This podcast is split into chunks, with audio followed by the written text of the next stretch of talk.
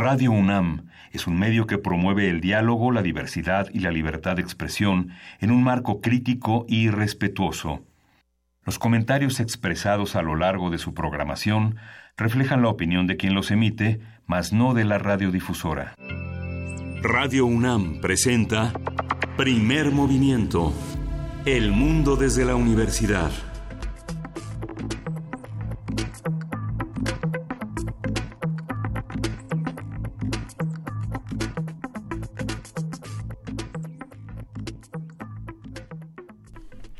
Hola, buenos días. Hoy es martes 11 de diciembre y son las 7.05 de la mañana en esta Ciudad de México. Buenos días, Lisa Iglesias. Buenos días, querido Miguel Ángel Quemain, querida jefa de información, Juana Inés de ESA. Muy buenos días. Buenos días, Luisa Iglesias. Buenos días, Miguel Ángel.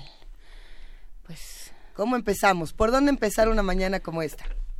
Pues las primeras planas muestran la tensión entre el Poder Judicial y el presidente Andrés Manuel López Obrador. Dicen que no ganan lo que dice Andrés Manuel López Obrador. Que eran 600 mil pesos. Sí, pero vale la pena revisar el manual de procedimientos para la asignación de sueldos al Poder Judicial de la Federación para darnos cuenta que, digamos, en promedio en el año sí ganan 600 mil pesos mensuales, ¿no? O más. Promediando, Promediando todas las, sí, prima vacacional, prima quincenal, seguros de gastos médicos mayores, seguros para el retiro individualizado, cerca de 25 rubros. Entonces, hay otra asignación que está que pertenece al 28 de febrero del 2017, en el que también se detallan los pagos nominales, brutos, netos y todo lo que se puede desglosar de ese sueldo, ¿no? Entonces, vale la pena vale la pena que los radioescuchas lo revisen porque sí es una parte difícil difícil de decir y bueno lo que ha publicado Reforma a lo largo de esta semana digamos toda la parte que desgraciadamente constituye un desprestigio para el poder judicial las nóminas de familiares en diversos estados y en, la, en el Poder Judicial que tiene como sede el Distrito Federal. Complejísimo. Complejo, este difícil, difícil de decir, difícil de decir, porque contradice a los jueces, a los hombres en quien está depositada la justicia y la credibilidad del país. ¿no? Ahora, ¿cómo, ¿cómo debemos leer nosotros una noticia como esta y cómo debe reaccionar o no eh, la autoridad correspondiente? ¿Cómo hacer que esto no sea nada más un pleito de, así pues tú ganas tanto, así pues yo no, así pues mira que yo soy más bueno que tú, no sé qué tanto vaya a resolver eso o no, eh, el funcionamiento de entrada de las personas que trabajan ahí, si es que funciona realmente lo que hacen, que eso sería más interesante a lo mejor de, de estudiar, si la relación que se tiene va a ser... Eh, interesante o no, buena, mala. Creo que hay muchos otros elementos, pero sí va a estar durísimo. Durísimo. Los diputados lo tienen que resolver, ¿no? Sí, yo creo que El, el tema, lo que estamos viendo, tanto a nivel de gobernadores, Luisa Iglesias le está dando vueltas a su café. Sí, porque es muy temprano y eso está muy interesante la conversación, ¿cómo no? Es que de pronto me llegó el tintineo de tu campana y como estamos en ánimo navideño. No, lo que, más que en ánimo navideño, estamos en ánimo de... Eh, de la repartición del poder, ¿no? ¿Qué va a pasar y, y cómo están reaccionando aquellos grupos que están sintiendo vulnerado su poder? Por un lado están los gobernadores, por otro lado están los jueces y lo que sería interesante, digamos, desde el lado de, los ciudadanos, sería interesante que el trabajo fuera eh, pensar en el poder para el servicio de los ciudadanos, pensar en el poder por la, necesaria eh, división del poder y, y, contra, y la división de contrapesos para que cada eh, para que funcione mejor todo en este país. Si lo único que quieren es no perder privilegios, entonces un grupo y el otro y el otro, pues entonces no nos sirve para nada. Sí. Que mira, hoy es un importante, o ayer fue un, un importante, eh, no solamente para nuestro país, yo creo que también para la manera en la que se están reacomodando distintas fuerzas políticas en el mundo y también distintos pactos. El pacto migratorio, el pacto mundial migratorio, eh, se firmó ayer y, si no me equivoco, son 184 países de los 193 los que se unen a, a, este pacto. México eh, se unió de una manera interesante. Marcelo Ebrard hablaba de que van a ser invertidos 30 mil millones de dólares para apoyar este nuevo Pacto Mundial para la Migración, a ver qué tanto cambian las políticas migratorias en nuestro país, por ejemplo, que es un país de tránsito. En otros países, por supuesto, Estados Unidos no está, eh, no está entre los, entre los países que firmaron. Yo creo que eso también va a ser una noticia importante que habrá que estudiar. ¿Qué es lo que se propone en este pacto y cómo va a operar? en todas las latitudes. ¿Y qué más, qué más nos encontramos por ahí? Bueno, tú, Teresa May, Luisa. Ay, pobre Teresa May. Ya hasta, hasta J.K. Rowling, la autora de Harry Potter, está opinando. Dice, el Brexit es como puso en un tweet el Brexit es como la como la muralla de Trump, como el muro de Trump. nunca va a suceder y nada más lo están apoyando de un lado eh, fanáticos y por el otro lado los que no lo quieren lo tachan de una una arbitrariedad inconsecuente. Bueno, por pronto, eh, el día de ayer Teresa May decide aplazar la votación para eh, para el Brexit, o sea, para tomar las decisiones finales sobre el Brexit. Yo me puse muy feliz porque Luis Guacuja, que ustedes saben, se, se, encarga de darnos un análisis de lo que ocurre en la Unión Europea constantemente en primer movimiento, me escribió para decirme, ¿no crees que hoy es un mal día para ser Teresa May? Y sentí que era como un, momento entrañable, porque sí, cada día es un mal día para despertar siendo Teresa May, eh, pero no es un mal día para despertar todos juntos a hacer comunidad. ¿Qué vamos a tener el día de hoy? Además de villancicos. Además de muchos villancicos. Hoy vamos a tener en, en, este martes de mitos manipulación genética. Vamos a conversar con el doctor Gustavo Ortiz Millán. Él es doctor en filosofía por la Universidad de Columbia en Nueva York.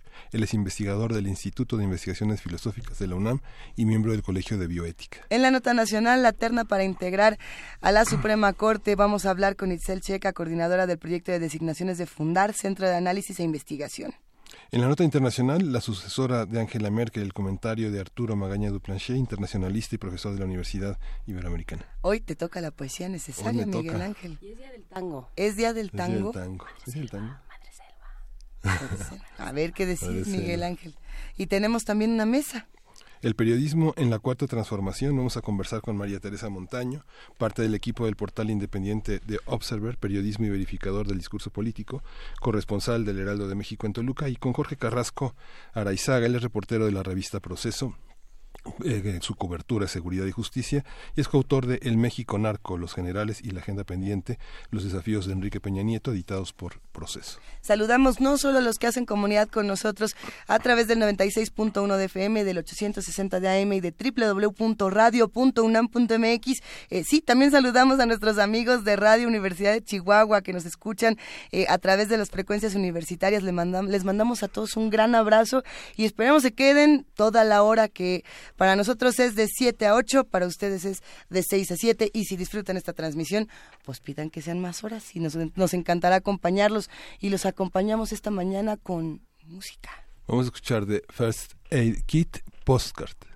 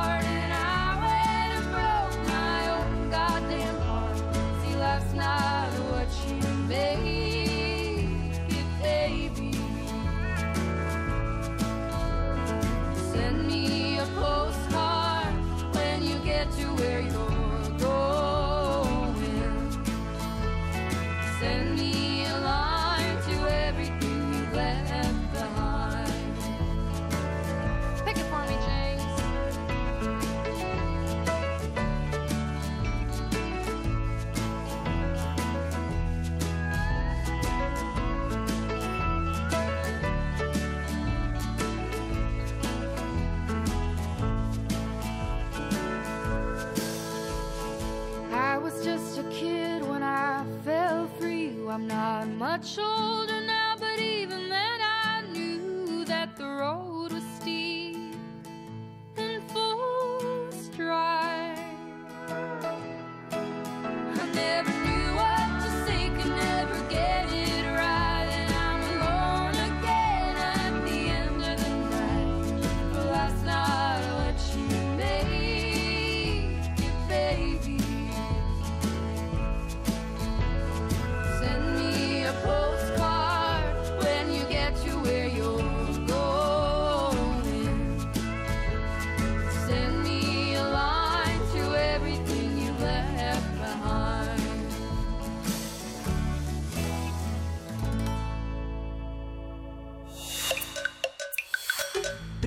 movimiento. Hacemos comunidad. Martes de mitos. Hace unas semanas el científico chino He Jiankui afirmó haber creado los primeros bebés genéticamente modificados con una fuerte resistencia a distintos patógenos como el virus de inmunodeficiencia humana. Algo así como los superbebés. Superbebés. Superbebés. Según Yang Kui, un estudio ha dado resultados efectivos y ha sido entregado a la comunidad científica para su revisión. Anunció que hay un segundo embarazo con este tipo de embriones en sus primeras etapas, aunque las pruebas se han detenido debido a la controversia de que su investigación ha desatado... bueno, la- esta investigación realmente ha desatado una polémica a nivel mundial. Vamos a ver de qué se trata. El científico reconoció que ninguna institución oficial ha avalado su experimento, pero que Lulu y Nana, sus gemelas editadas genéticamente, nacieron sanas y felices. El procedimiento se llevó a cabo por fertilización in vitro con tecnología de modificación genética. A partir de las notas sobre el doctor chino que manipuló genéticamente a unas gemelas, porque además así aparecía en, en- Ujú. en internet, decía, doctores chinos han logrado modificar a, a- a los hombres. Y luego era como, bueno, bebé genético, no sé. Eh, ah, también habrá que ver cómo lo, lo toman eh, los medios de comunicación. A partir de todo esto vamos a hablar sobre las consecuencias bioéticas de estos estudios, lo que plantean para un futuro. Y para ello nos acompaña el doctor Gustavo Ortiz Millán. Él es doctor en filosofía por Columbia University en Nueva York, investigador del Instituto de Investigaciones Filosóficas de la UNAM y miembro del Sistema Nacional de Investigadores del CONACIT, miembro del Colegio de Bioética. Gracias por acompañarnos. Eh, Gustavo, ¿cómo estás? Hola, buenos días. Muchas gracias por la invitación. Temas interesantes y sí, esta noticia de los bebés genéticamente modificados es una de las muchas que aparece de pronto con estos eh, grandes encabezados que cuando comenzamos a leer quizá no son tan ciertas o sí o eh, qué es lo que se discute en el caso de este doctor en particular. A ver, yo creo que la prensa no ha ayudado mucho. Yo creo que ha habido mucho amarillismo, mucho alarmismo y creo que esto es muy malo para este tema en particular porque eh, se está usando una técnica de modificación genética eh, que no se había usado nunca antes para propósitos reproductivos. Entonces, este hombre lo hace. Creo que la técnica es, es muy prometedora, no solamente para lo que tiene que ver con reproducción, sino en general modificación genética.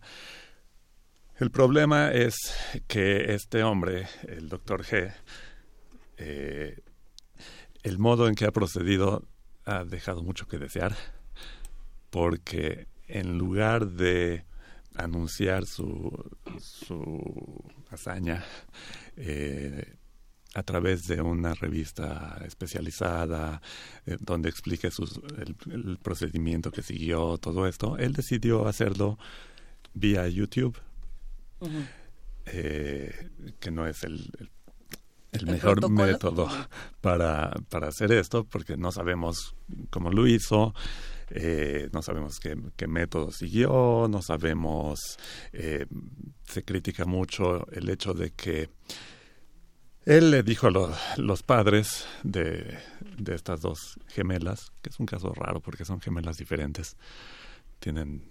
eh, en, en una de ellas se hizo la modificación genética, en la otra no. Ok.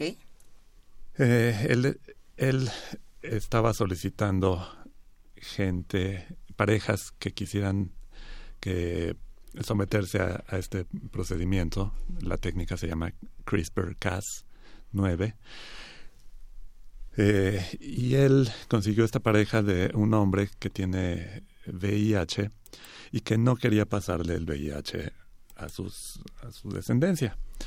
Entonces, eh, se, se- somete a este tratamiento con el, doctor He Jian-Ku y es, es eh, algo que se, ha, que se ha criticado mucho que los embriones que utilizó el doctor G eran embriones sanos.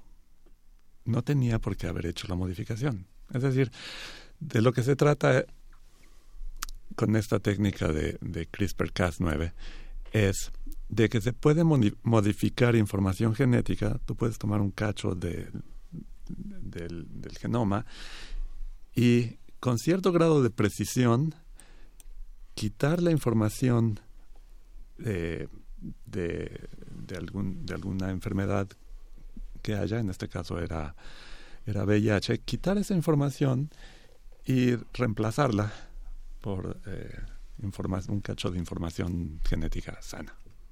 Pero si no tenía, eh, si no tenían VIH eh, positivo, digamos, ¿cómo, cómo, cómo funciona? O sea, ¿para qué retiro este esta información genética? O, o es que estoy un poco... con- Es que es me imagino que estamos un poco confundidos discute, algunos. ¿no? Que, que ha- haya sido como quien juega a los legos, ¿no? Y lo mueve a ver Ujú. qué pasa.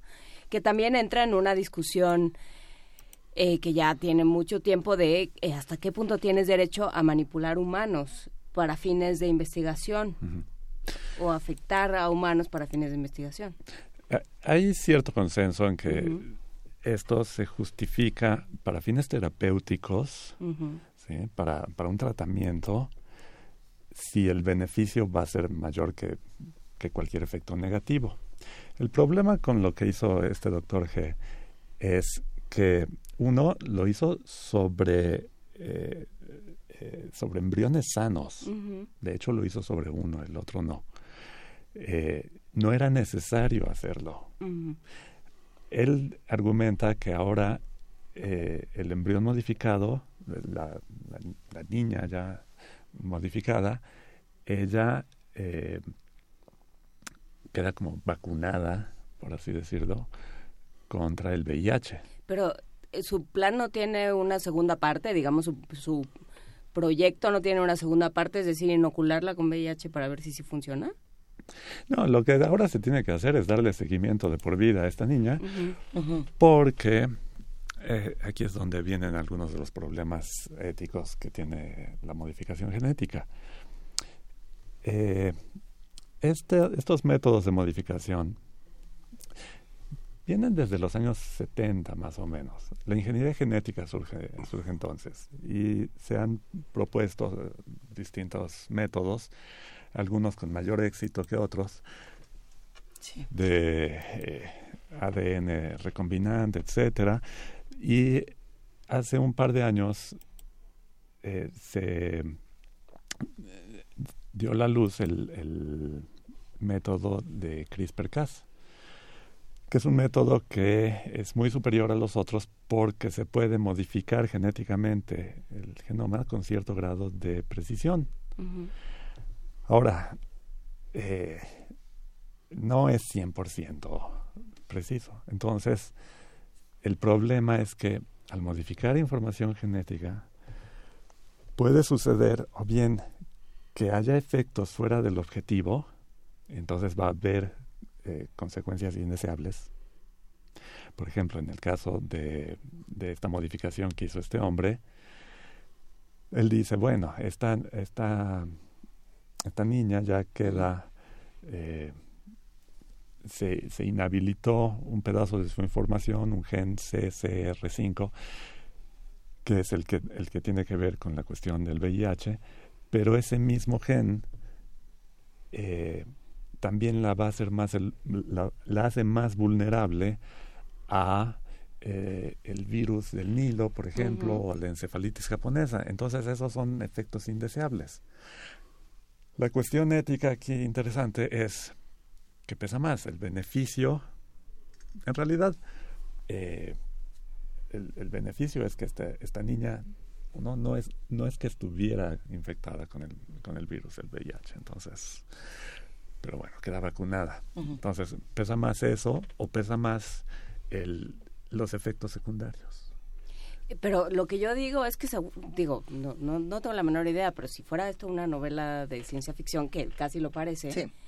pues la segunda parte sería infectarla para ver si sí funciona, ¿no? O sea, en un ya en un esquema, en un esquema de que nos dio la ciencia ficción del científico que va, eh, que, que no no le importa nada con tal de demostrar su teoría.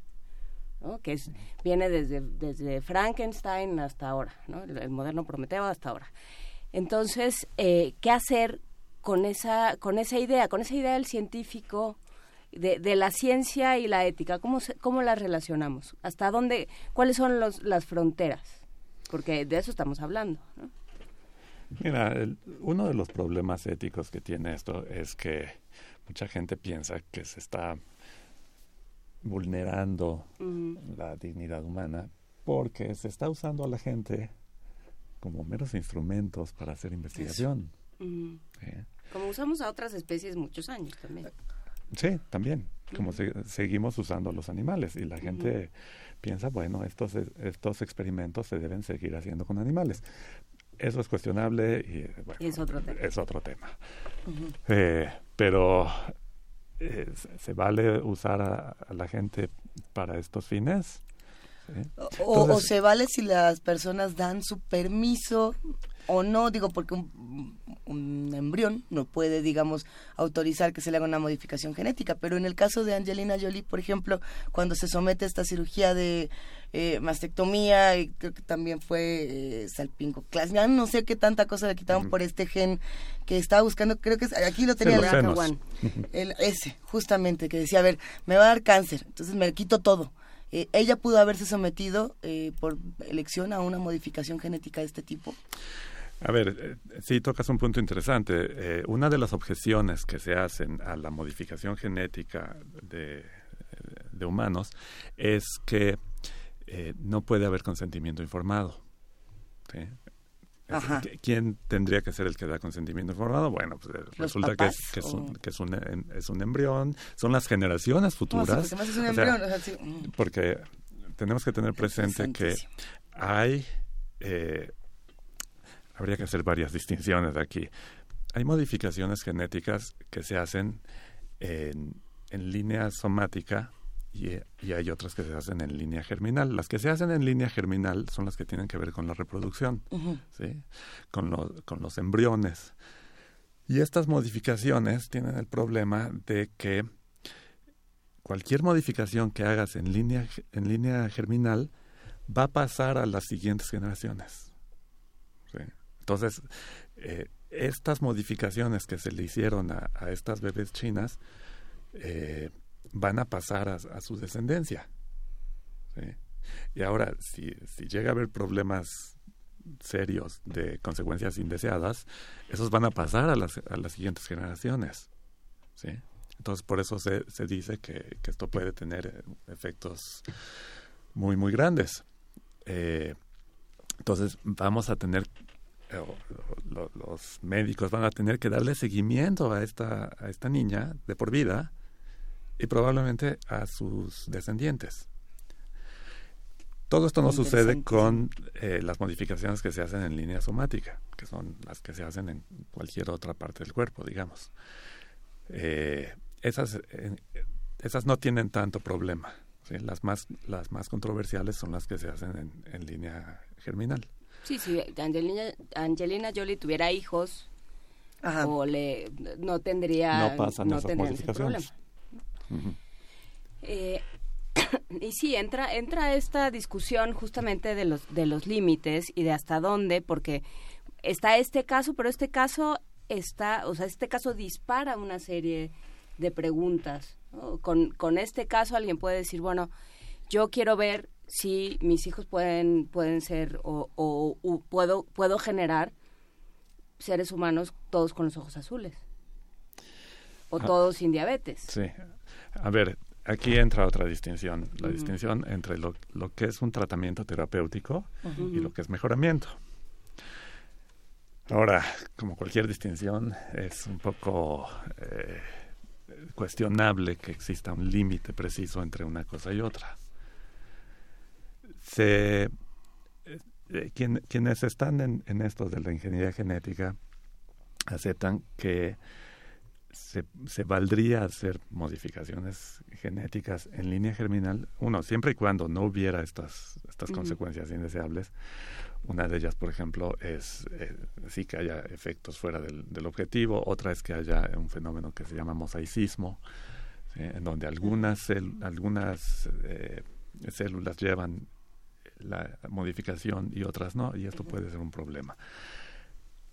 Eh, ahora, se acepta siempre y cuando no haya ot- otra alternativa para el tratamiento. Entonces, eh, se dice, bueno, en el caso del VIH hay alternativas. La gente puede vivir perfectamente bien con otro tipo de tratamientos. Eh, Entonces, no se justificaba porque no sabemos cuál va a ser el, eh, cuáles van a ser las consecuencias secundarias que va a tener esto. Entonces, no debió de haberse hecho. Y mucha gente dice, no hay ningún caso para el cual no haya otros tratamientos. Entonces, las modificaciones genéticas para tratamientos en línea germinal no son necesarias, no las hagamos. Y hay quienes dicen que, que sí, que hay algunos casos para los que sí se justifican. Ahora, ¿qué es, un, qué es una terapia y qué es, qué es mejoramiento? Eh, algunos piensan que mejoramiento son todas aquellas modificaciones que se hacen sobre eh, una persona que la hacen que tenga características que vayan más allá del, del promedio ¿no? Mm. de, de- de la gente, ¿sí? a través de estadísticas podemos saber. Pero eh, hay otros que, de- que cuestionan esta definición y dicen, a ver, esto tiene que ver con cuál es el valor de la salud. La salud tiene un valor intrínseco, es decir, la valoramos por sí misma, o la salud tiene un valor instrumental. O sea, tú quieres tener salud porque quieres hacer otras cosas. Entonces, es, es un- tiene un valor instrumental para, para que tú puedas hacer lo que quieras en tu vida. Bueno, depende de cómo tú respondas esta pregunta, va a ser la respuesta a la cuestión de la distinción entre tratamiento y mejoramiento. Porque si piensas que la salud tiene un valor instrumental, entonces se borra la distinción. ¿sí? Entonces, eh, así como tenemos obligaciones de tratar a la gente que tiene cierta condición médica, que tiene cierta patología, pues también tendríamos la misma obligación de mejorar a la gente. Ay, Bueno, que a ese ver. es un verbo salvajísimo. Si Eh, mejorar a la gente. toma, quién lo toma. Bueno, depende también de qué estás entendiendo tú por me- mejoramiento. Eso sí. ¿no? A ver, eh, ¿qué ejemplos de mejoramiento que podemos entender eh, que no tengan que ver con verse más, entre comillas, guapo, ¿no? Porque uno de inmediato relaciona estas charlas con Gataca y con todos pues quieren ser altos, guapo eh, Mm. y el estándar muy de, de si eres guapo si eres alto, eres guapo si eres blanco, eres guapo si eres así. Eh, ¿Qué otras qué otro tipo de entre comillas mejoras sí po- podríamos describir que no tengan que ver con ese A ver, eh, suena muy extraño, pero Ajá. yo creo que cualquier persona que haya tenido hijos sabe que tiene una obligación de traer a, a su- a los mejores hijos posibles, en las mejores condiciones posibles. Pues al sí quiere decir que los quiere mejorar, pero sí. Eh, en cierto sentido, Sí, también, ¿no?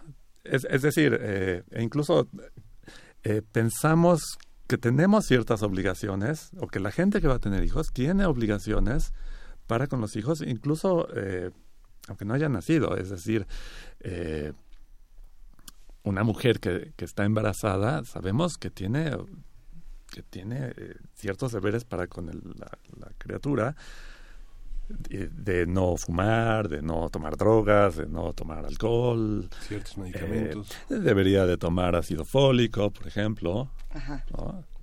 porque quiere que el, que, el- que el hijo salga, salga bien, que salga lo mejor posible. ¿Sí? Ahora, si tú te pones en esa situación y dices, bueno, y no, no me gustaría que mi, mi hijo tuviera mejores capacidades cognitivas O sea, que tuviera más memoria, que fuera Sí, más, más no inteligente. como yo. Sí, eh, más inteligente, que pusiera, que tuviera más atención, que no sé. ¿No lo haríamos? Pues yo creo que sí. Pero ¿no? ¿cuáles son, cuál es la discusión bioética detrás de eso?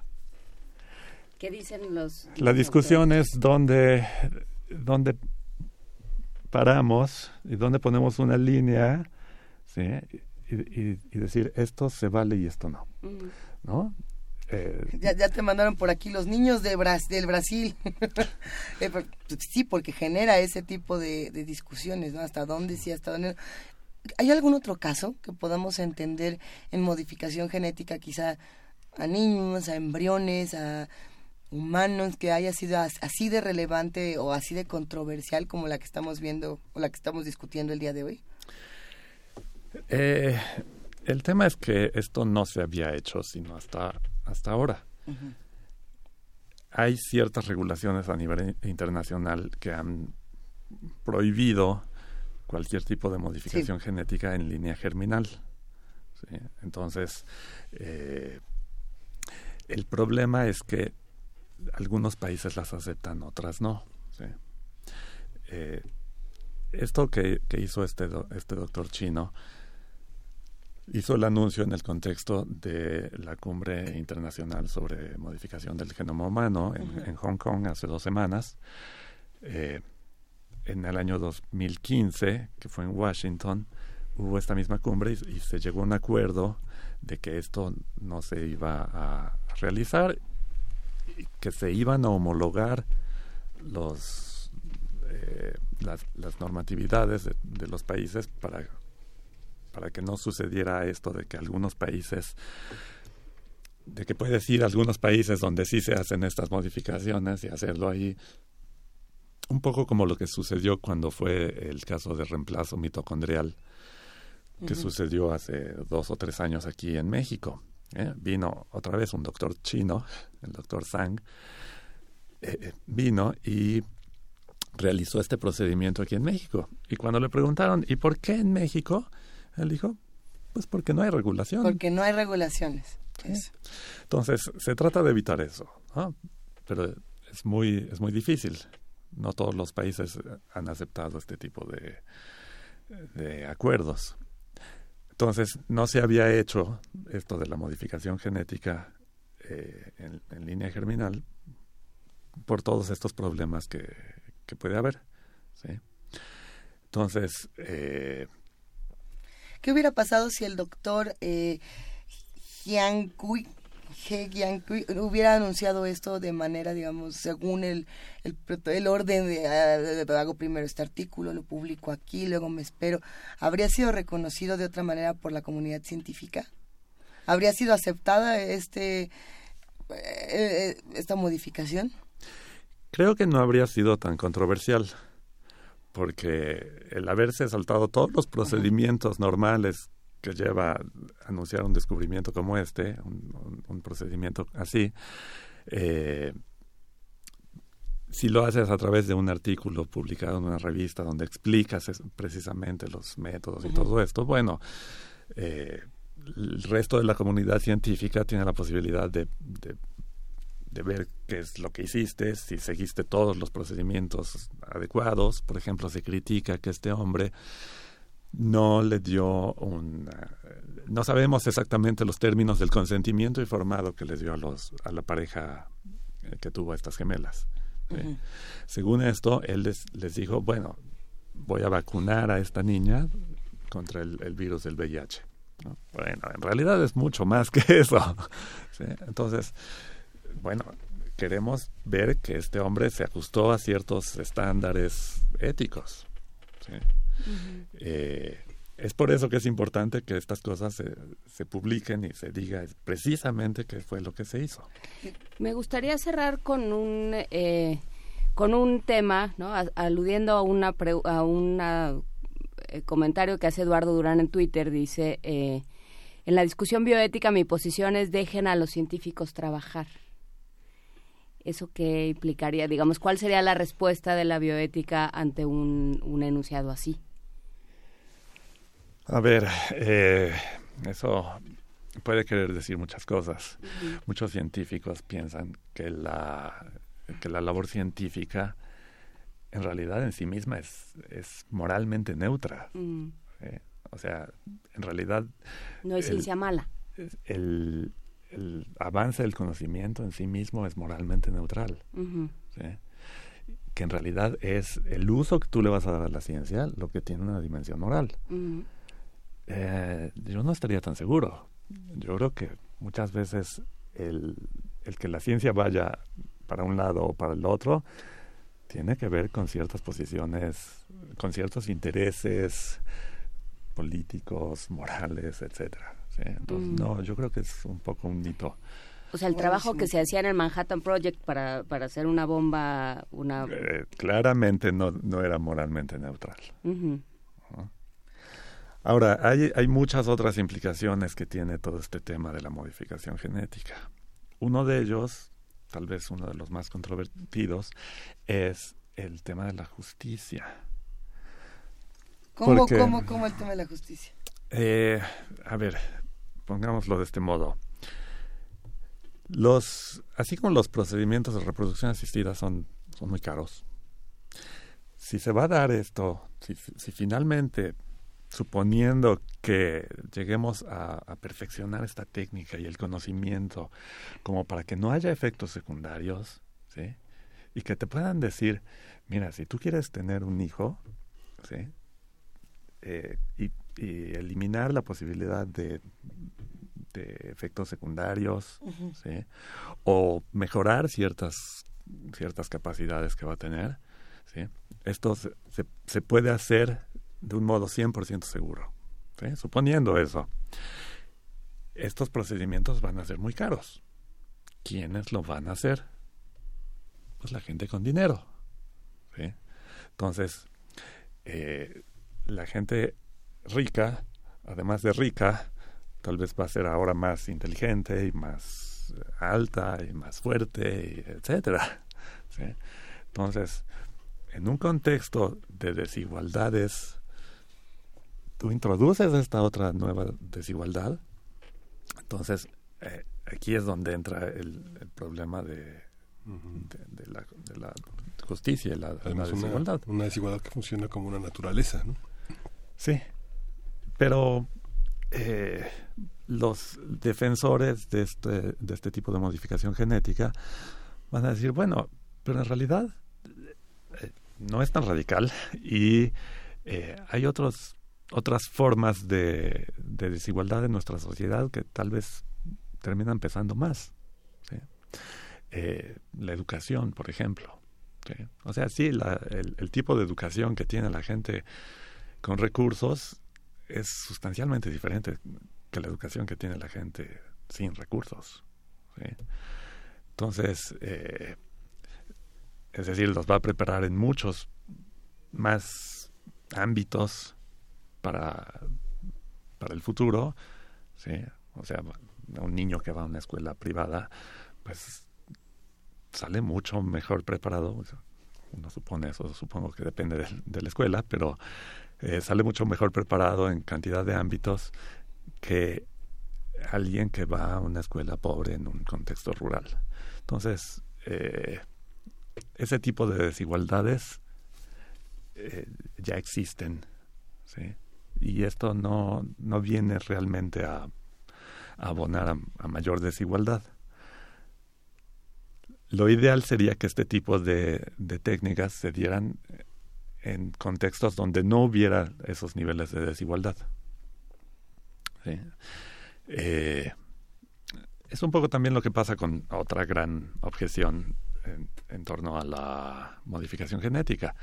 ¿Es esto un tipo de eugenesia? Se pregunta la gente. Sí. Y, y la respuesta es sí, es un tipo de eugenesia. Lo que pasa es que tenemos que distinguir entre, entre tipos de eugenesia. La eugenesia tiene mala fama. Eugenesia quiere decir eh, buen nacimiento.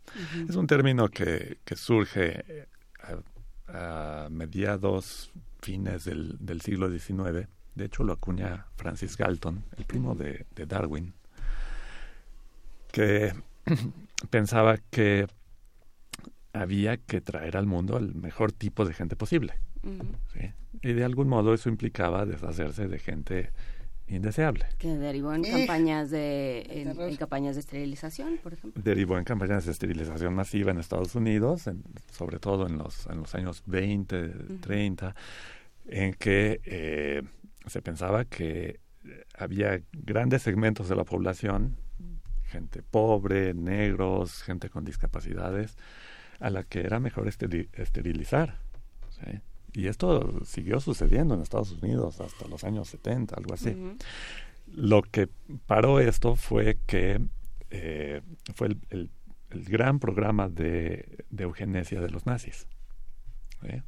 Porque los nazis también pensaban que había un montón de gente que era mejor no solamente esterilizarlos, sino Deshacerse de directamente deshacerse de ellos. Entonces iban a los campos de concentración y, y era asunto resuelto. Entonces, a partir de eso, se acabaron todas las sociedades eugenésicas en México, por cierto, era, era algo que era muy popular.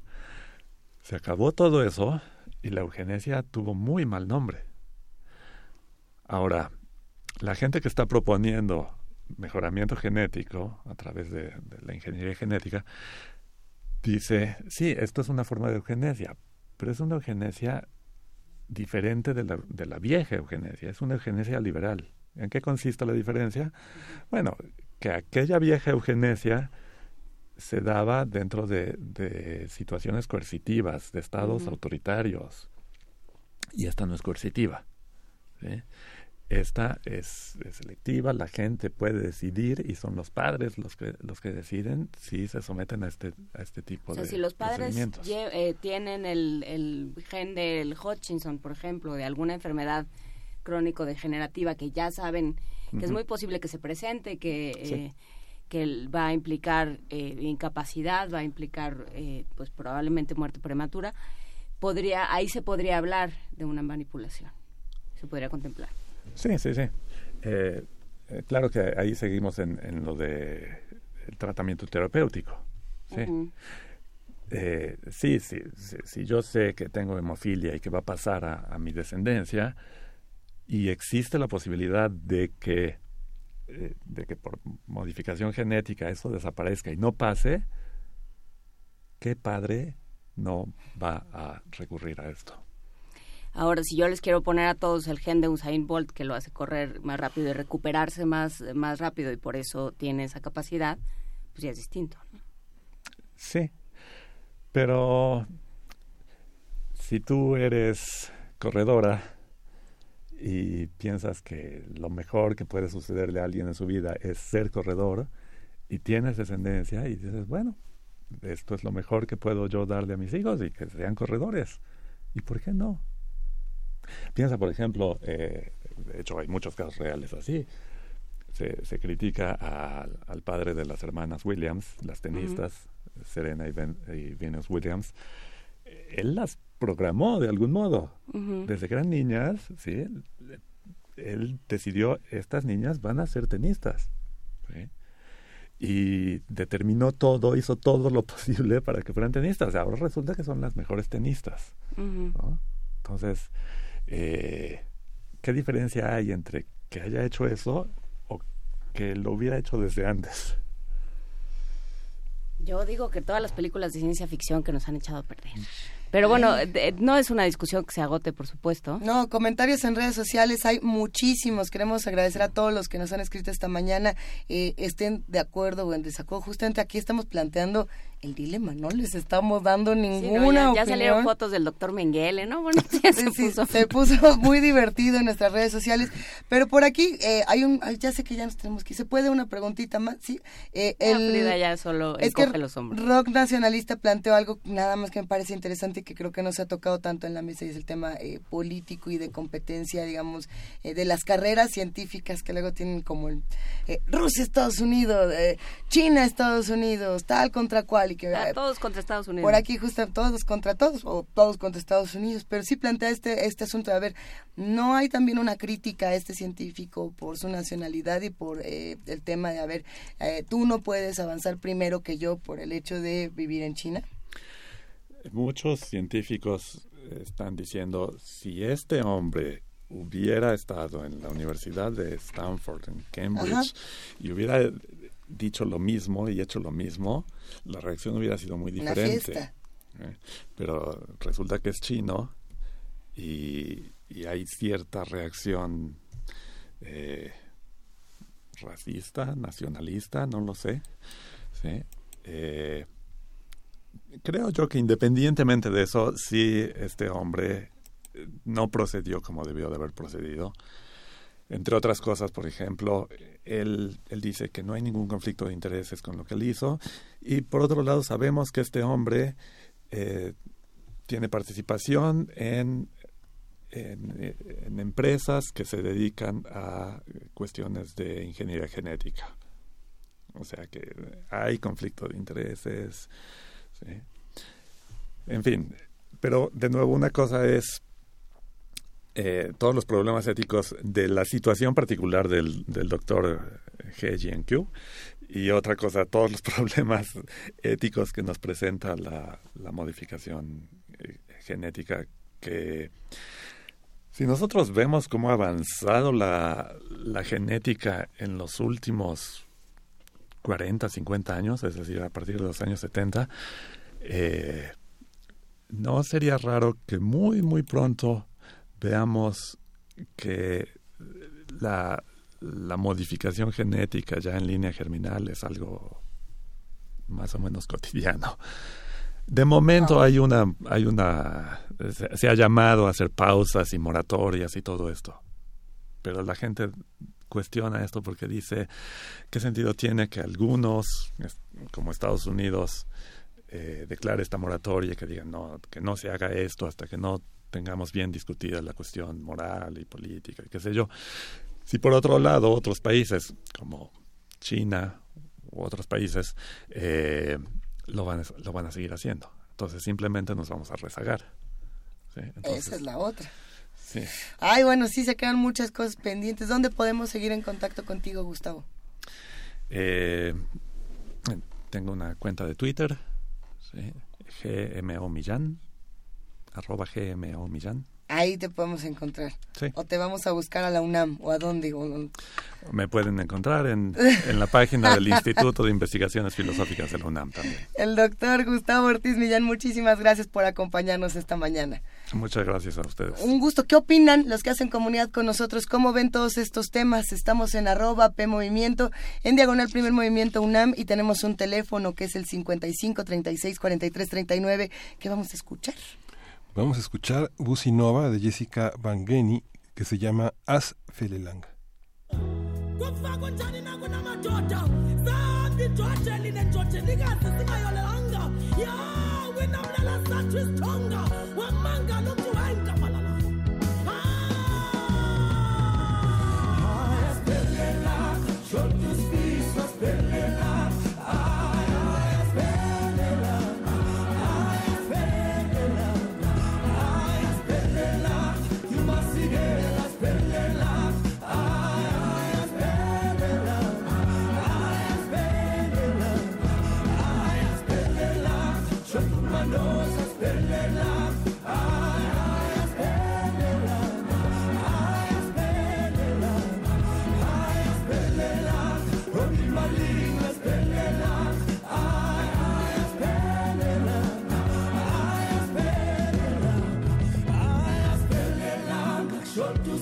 sospelé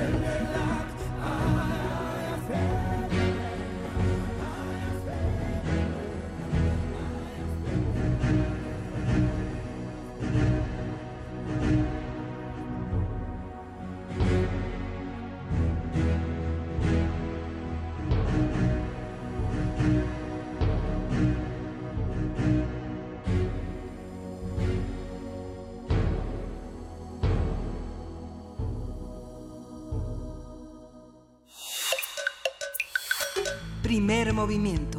Hacemos comunidad. Hay una serie de comentarios en, redes sociales. eh, sirve este momento brevísimo para saludar a Emilio Vergara, a P, a Rock Nacionalista, a Débora Dorotinsky, a Miguel Ángel G. Mirán, a Fernán, a... A ver, es que hay un montón de mensajes a Mayre Elizondo, a Fernando Sansores, a Yetse... Yetzejev. Que tiene un planteamiento interesante de la discusión filosófica eh, alrededor del mejoramiento, eh, a Javier Ramírez Amaro, a Miguel Quesada, a todos los que nos están escribiendo, R. Guillermo, a Rige, a, to- a Eduardo Durán, Ángel Cruz. Si se me fue alguno en un momento más, seguiremos mandando saludos, pero es que queremos compartirles una cápsula antes de, de irnos a la pausa de la primera hora, Miguel Ángel. Sí, vamos a escuchar de la Biblioteca Digital de Medicina Tradicional Mexicana, Sangre Drago. Para hacer contraste.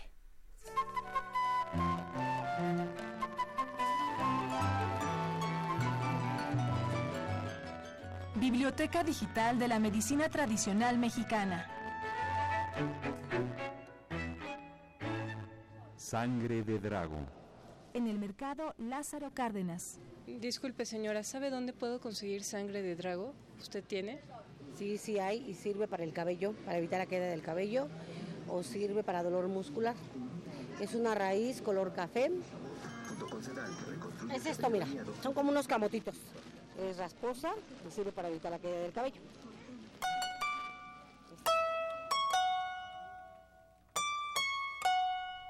La maestra en ciencias Abigail Aguilar Contreras, jefa del herbario medicinal del Instituto Mexicano del Seguro Social.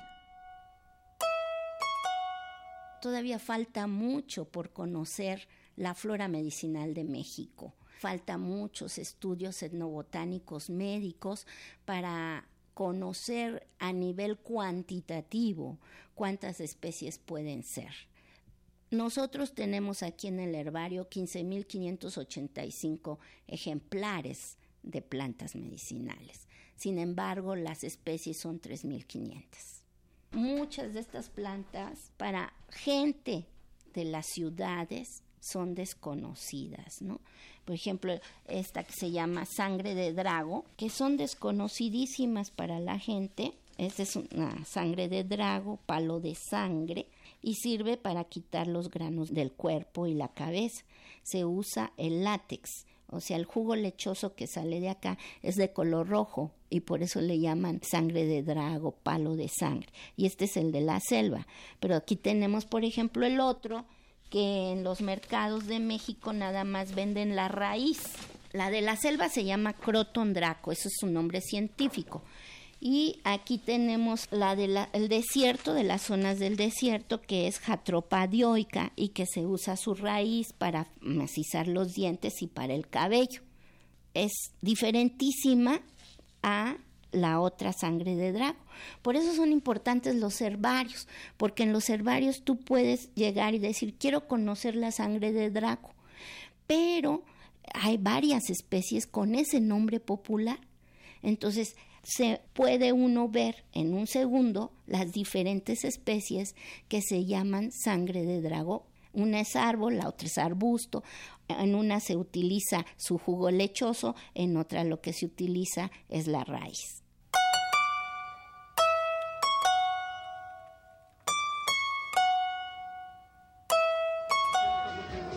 En el mercado Sonora. Buenos días señora, ¿usted tendrá sangre de drago? Sí, tengo de todo un poco, no mucho, todo un poco. Dime cuánto quieres y yo te lo enseño. Biblioteca Digital de la Medicina Tradicional Mexicana. Sangre de Drago. La planta conocida como sangre de drago es un arbusto originario de México que suele darse en climas seco y semiseco, como el bosque tropical caducifolio, el matorral xerófilo y el pastizal. En la medicina tradicional, la sangre de drago se usa para evitar la caída del cabello. Los terapeutas populares recomiendan cocer los tallos, la planta entera o la raíz machacada en agua para enjuagar con este líquido el cabello después del baño cada tercer día. Empleada en varices y golpes, se hierve la planta y se aplica en forma de cataplasma. El agua resultante de la cocción es utilizada en forma de baños para quitar la sarna o en lavados para aliviar la infección de golpes, heridas y granos. En el caso de la ceguera, la irritación y las nubes en los ojos, se exprime el fruto sobre ellos dejando caer dos o tres gotas. También se recomienda aplicar una gota de látex obtenido de la sangre de drago sobre la piel para sacar espinas, dos gotas en las muelas picadas para provocar su desprendimiento, frotar en la parte afectada para contrarrestar el efecto de las úlceras y masticar los tallos o raíces para lo que en Aguascalientes y Durango se conoce como amacizar o dar fortaleza a los dientes. La sangre de drago es una planta mexicana de uso muy antiguo. Su uso como fijador o amacizador de dientes ha sido avalado por un estudio clínico en el que se demostró que los problemas de movilidad dental se corrigen con la aplicación de los extractos etanólicos de sus tallos y raíces.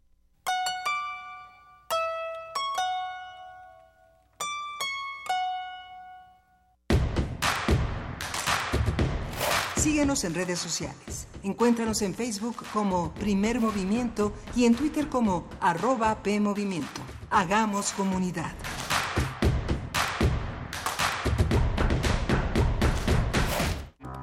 Un sindicato cabaret se apoderó de Radio UNAM. Dejaron plumas de estolas, hicieron un soberano escándalo y empezaron a cantar lo absurdo, lo picante y hasta lo político. Únete al relajo de estas muchachas. Ellas son las Luz y Fuerza. Cumbia cabaret para reír, bailar y repensar.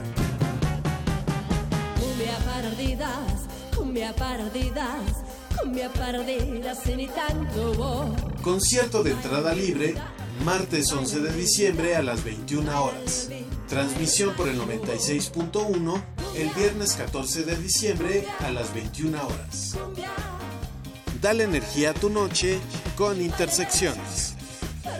Radio UNAM, Experiencia Sonora. En la Ciudad de México hacemos elecciones de calidad mundial y es por ello que durante el pasado proceso electoral el ISM refrendó su certificación ISO, manteniéndose como el único instituto electoral en el país certificado internacionalmente bajo la norma ISO 17582-2014. Esta certificación garantiza que el instituto realiza sus funciones en observancia a los más altos estándares de calidad internacional. Con calidad y participación, todo funciona. Instituto Electoral Ciudad de México. El Museo Nacional de Culturas Populares invita a la exposición Rojo, Historias en papel amate de Gabriel Sánchez Viveros, integrada por más de 30 piezas, la mayoría de gran formato con pintura acrílica o la técnica del pirograbado en amate. La exposición reúne los trabajos de los últimos tres años del artista. La exhibición actual se centra en la impresión del cuerpo humano en papel amate.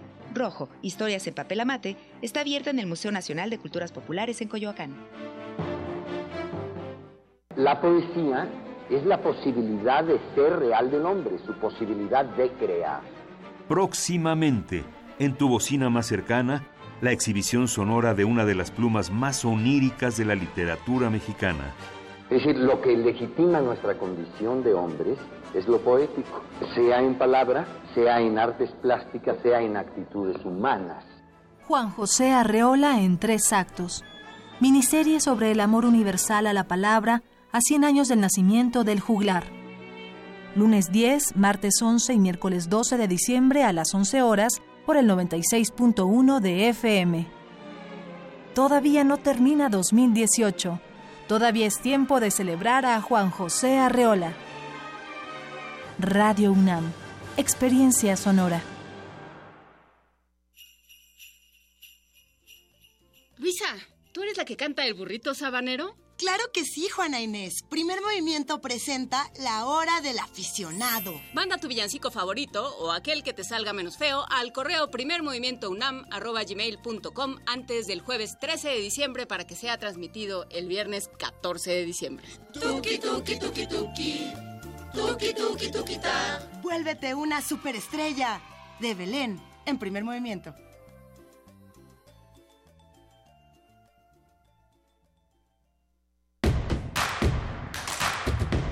Queremos escucharte. Llámanos al 55 36 43 39 y al 55 36 89 89. Primer movimiento. Hacemos comunidad. Son las 8 de la mañana con 5 minutos y por ahí ya estaban R. Guillermo y Pablo Extinto diciendo que no les estábamos haciendo caso porque mencionaron el, tema de, dijeron algo de Gataca y estaban poniendo unos planteamientos interesantes. No es que no les hayamos hecho, hecho caso, queridos radioescuchas. Eh, lo que pasa es que esto ya, está, ya se había dado en la conversación. Una, una charla súper interesante que tuvimos esta mañana con el doctor Gustavo Ortiz Millán y sí, eh, leímos todos sus comentarios, a todos los que están haciendo comunidad con nosotros los apapachamos, les mandamos un gran abrazo eh, y los invitamos a que nos acompañen Miguel Ángel Juana Inés porque se avecina una segunda hora bastante interesante. Sí, vamos a tener justamente el, el tema de la, de la integración de la terna de la Suprema Corte de Justicia, que con este puesto vacante del ministro Cosío, y la sucesora de Angela Merkel, cuyo nombre se, se- eh, eh, en alemán tiene muchos retruécanos y muchos juegos verbales. Ya lo estás practicando. Me voy a poner a practicar para seguirnos divirtiendo aquí en este programa y seguir informando. ¿Les parece si nos vamos directamente a nuestra nota nacional? Venga de ahí. Primer movimiento. Hacemos comunidad. Nota nacional. El sábado pasado, la Suprema Corte de Justicia de la Nación anunció los nombres de los cuatro ministros que aspiran a la presidencia de la Corte durante el periodo 2019-2022. Los candidatos son Alberto Pérez Dayán, Jorge Mario Pardo Rebolledo, quienes cuentan con carrera judicial, y Arturo Saldívar Lelo de la REA y Alfredo Gutiérrez Ortiz Mena, aspirantes sin carrera judicial. Para que un ministro sea elegido como presidente de la Suprema Corte, debe obtener al menos seis votos de los miembros de la Corte. La elección del nuevo presidente, en la que participarán los diez ministros del Pleno, se llevará a cabo en sesión pública solemne el primer día hábil de enero y la ceremonia estará presidida por la ministra decano Margarita Luna Ramos. Vamos a conversar sobre este proceso de selección del nuevo integrante de la Suprema Corte, cómo es, qué dice la ley y cómo hacerlo de la mejor forma. Está con nosotros Itzel Checa, ella es coordinadora del proyecto de designaciones de Fundar, Centro de Análisis e e Investigación. Buenos días, Itzel, gracias por estar con nosotros. Hola, ¿qué tal? Buenos días. Me da mucho gusto saludarles y también a su auditorio. Muchísimas gracias, Itzel. En un momento donde se discuten eh, tantas cosas sobre la Suprema Corte de Justicia de la Nación, eh, ¿cómo, ¿cómo planteamos esta nota y cómo deben elegirse los ministros? Pues eh, parece que tocan un tema central por la relevancia que juega la, la Suprema Corte para impartir justicia. Y en este sentido, desde el Observatorio de Designaciones Públicas, que es una iniciativa que promueve artículo 19 y Fundar, eh, lo que se ha buscado, lo que se ha insistido es que los procesos de designación importan. Importan porque a partir de esos procesos de designación que se hagan con estándares de transparencia, de participación, de rendición de cuentas, pues nos permitiría de alguna forma blindar las decisiones para que sean lo menos partidistas posibles y que sea el mérito y las capacidades y la experiencia de las propias personas las que se puedan privilegiar. Y en este sentido, como, como se mencionaba hace unos momentos, eh, lo que dice la Constitución, el, el artículo 96, es que el Ejecutivo Federal tiene que enviar una propuesta de terna al Senado y el Senado tiene un, un plazo, eh, la Constitución es un poco un poco vaga, pero dice que más o menos 30 días para que pueda valorar estos perfiles y someterlos a discusión. En caso de que esta primera terna no cumpla con el con las tres cuartas partes de los votos que se requieren, eh, le solicitará una nueva terna al, ejecutivo.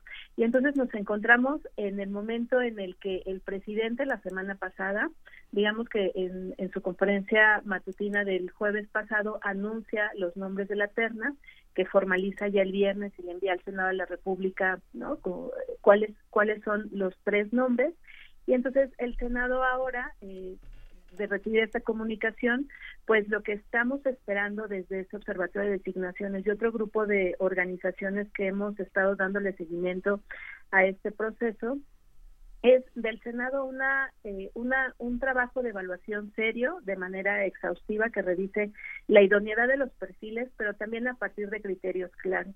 Eh, nosotras hemos seguido procesos anteriores y establecíamos pues más o menos 20 criterios que tendrían que cumplir estas personas y en función de eso pues valorar la idoneidad o no.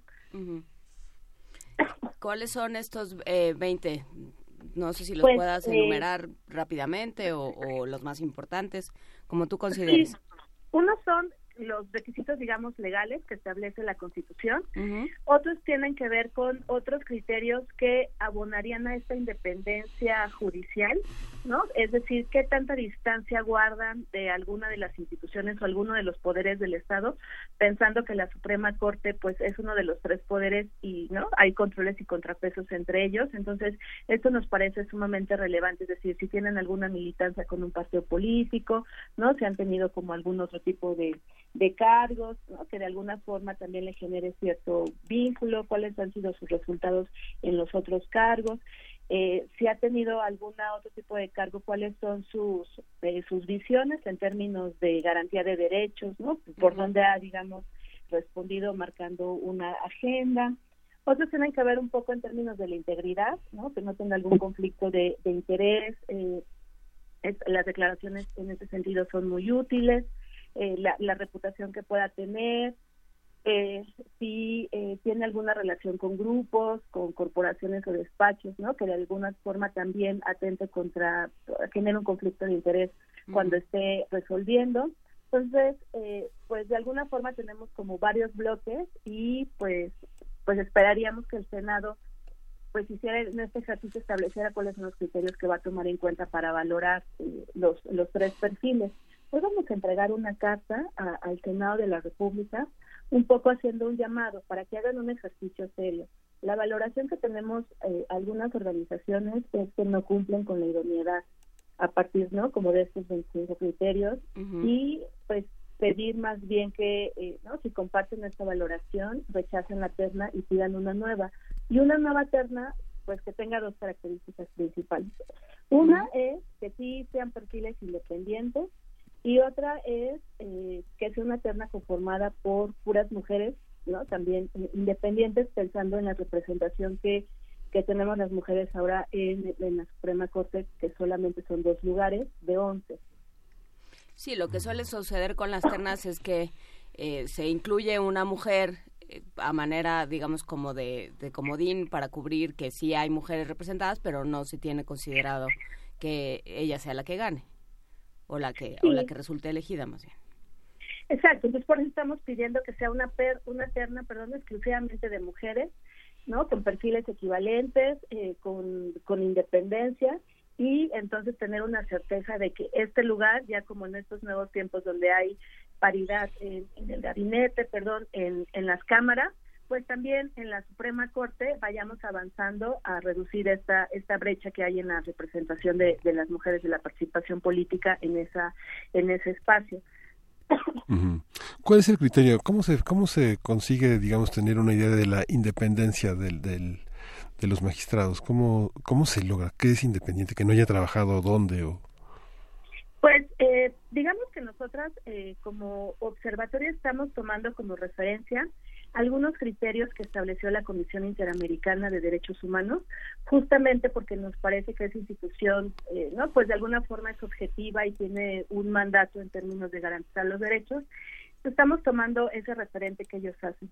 Y entonces lo que dice la Comisión Interamericana es que eh, idealmente no tienen que tener alguna cercanía sobre algunos distintos esferas del poder, instituciones del Estado.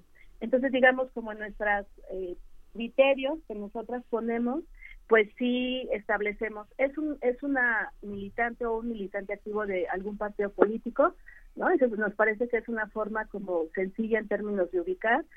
La otra cosa que estamos valorando es si sus relaciones, eh, tiene alguna relación con personas instituciones de los poderes ejecutivo, legislativo, ¿no? Que de alguna forma le, la condicionen o que le represente un conflicto de interés o que compromete su independencia e imparcialidad.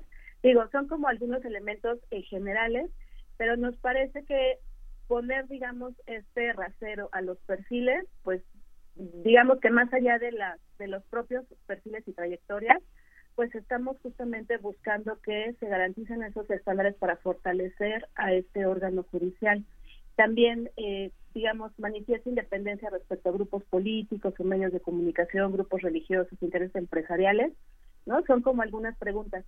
Aquí hay un tema que eh, digamos que para hacer estas valoraciones nos parece importante y eso también le pedimos al senado es que se publiquen ¿no? Como toda la información, las currículas alrededor de estas ternas y que uno pueda tener información suficiente para hacer estas valoraciones. Porque si no, entonces el trabajo que nos toca como sociedad civil, ¿no? Casi es de, de detective, de buscar en otros, ver. Algunas son me parece muy evidentes. Y en el caso de la terna, pues también hay cuestiones evidentes incluso que han sido expresadas y manifestadas por las propias personas que integran la terna. ¿Como cuál? Entonces, que son militantes de algún partido, ¿no? Ujú. Este, su relación que pueden tener con el ejecutivo. Entonces, esos elementos sí nos llaman la atención y consideramos que es un foco rojo que sí no está, que no abonaría a la independencia judicial. Entonces, lo que nos interesa y, y bueno, pensando en este estándar es que pudiera tener una distancia, ¿no? Lo más lo más grande para que cuando esté al cargo de esa gran responsabilidad, pues pueda ejercer justamente este trabajo con imparcialidad, con integridad, ¿no? En términos de una igualdad de condiciones para todas las personas. Eh, eh, Itzel Checa, de Fundar. A ver, cuando hablamos de, de independencia, hablar de independencia judicial en un contexto en, eh, eh, como en el, el que estamos ahora, como el que estamos atravesando ahora, pensando en, en, los, en los distintos enfrentamientos y tensiones que ha habido entre el Poder Judicial y el Poder Ejecutivo Federal, eh, se, se antoja, digamos que es una parte más de la discusión. ¿Cómo entender esto que ustedes plantean ahora? Digamos, no sucede en el vacío, no sucede, o sea, sí estamos en, un, en una tensión entre un ejecutivo que, que eh, cuyo compromiso de campaña y de y de digamos de presidencia ha sido trabajar para eh, para erradicar ciertas prácticas y, y, su idea de hacerlo ha sido yo voy a vigilar y yo voy a, a, yo voy a traer gente que no es corrupta para para defendernos de los corruptos. Cómo entender esto esta respuesta del poder judicial diciendo momento ¿no? no tenemos que ser independientes y sobre todo no no vamos a dejar ir nuestros privilegios pues me parece que ponen una discusión interesante porque hay como dos, me parece que hay como dos líneas. Una tiene que ver como la sana división de, de poderes, que en toda democracia pues siempre se fortalece, ¿no? Estos controles y contrapesos, justamente para que estos abusos o privilegios que se, que se están ahorita tocando mucho en la opinión pública, pues no se den. Entonces, eh, nos parece que esta designación abonaría como esta parte en términos de una división sana de poderes y a controles y contrapesos. Y la otra ya tiene que ver, digamos, con un tema de legitimidad de ejercicio y en términos de justicia, de cómo la Suprema Corte se está colocando ante una pues discusión de, de justicia social. A mí me parece que un acierto de la Suprema Corte es decir, bueno, pues nosotras eh, como Suprema Corte decidimos cuál es el tope salarial, ¿no? Y que ahí Mm. el Ejecutivo, digamos, tiene una esfera de competencia que es toda la parte de la Administración Pública Federal. Me parece que eso de alguna forma puede ser entendible, que igual también lo pudiera hacer el Poder Legislativo, ¿no? Nosotros podemos decidir al interior porque somos órganos distintos. Pero lo que me parece, y eso ya es eh, no más, más personal y digamos no teniendo que ver tanto con las designaciones, es esta postura en términos de, eh, de seguir insistiendo en salarios que me parece que no, ¿no? que ya no son permitidos en esta realidad que tenemos ahora social con grandes niveles de desigualdad. Entonces ahí me parece que la primera intención de alguna forma se ve opacada ¿no? por seguir insistiendo en que si quieren ganar este, pues los salarios que se refieren que son altos y que pues los tienen muy poca no como eh, que son pues de alguna forma pues un privilegio en esta sociedad y que pues tenemos unos retos de de, distribu de redistribución de la de la riqueza enorme. Entonces no son me parece que como dos dos temas de análisis. Una está bien como insistir en pues el ejecutivo no invade las competencias del ejecutivo y legislativo que eso estamos aspirando con esta designación que efectivamente haya una separación y que, que cada órgano puedan tener un control, pues que si el ejecutivo hace algo mal, ¿no? El, el judicial también ahí puede recomponer y puede marcar límites, al igual que el, el legislativo, digamos, en su ámbito de competencia. Y la otra me parece ya es como no estar leyendo esta pues esta coyuntura y esta necesidad de que estos sal, estos salarios no pues hay un descontento ante este salario social importante entonces. Eh, por, por aquí nos mandaron un- una una pregunta interesante que creo que, que sería bueno plantear también, Itzel, y es eh, qué tan mal y qué tan descompuesta está la, la, secreta- la Secretaría, la- perdón, la Suprema Corte de Justicia y, y cuántos años, eh, digamos, cómo se puede describir, estoy tratando de, resumir este, este gran mensaje, eh, es, es realmente autónoma e imparcial actualmente como para eh, discutir eh, si tienen que defender algo que no existe. Eso es lo que está planteando esta pregunta que nos manda Vic SFX. Pues eh, nos parece que Vic pone pone temas relevantes en la mesa. Hay que recordar o hay que tener presente yo creo que dos datos. Uno tiene que ver con los niveles de impunidad, eh, ¿no? De alguna forma Ujú. desorbitantes, casi del 99%, es decir, no existe, pues tomando ese dato, justicia en el país. Y por eso insistimos en que es importante que haya buenos procesos de designación y que estén personas a partir de su mérito, porque si bien eso eh, pues, no nos garantiza totalmente, sí es un elemento para que confiemos en que pueden hacer bien su trabajo y al final las instituciones, además de todo el, el marco legal y el andamiaje, pues también quienes hacen las políticas y toman las decisiones son las personas.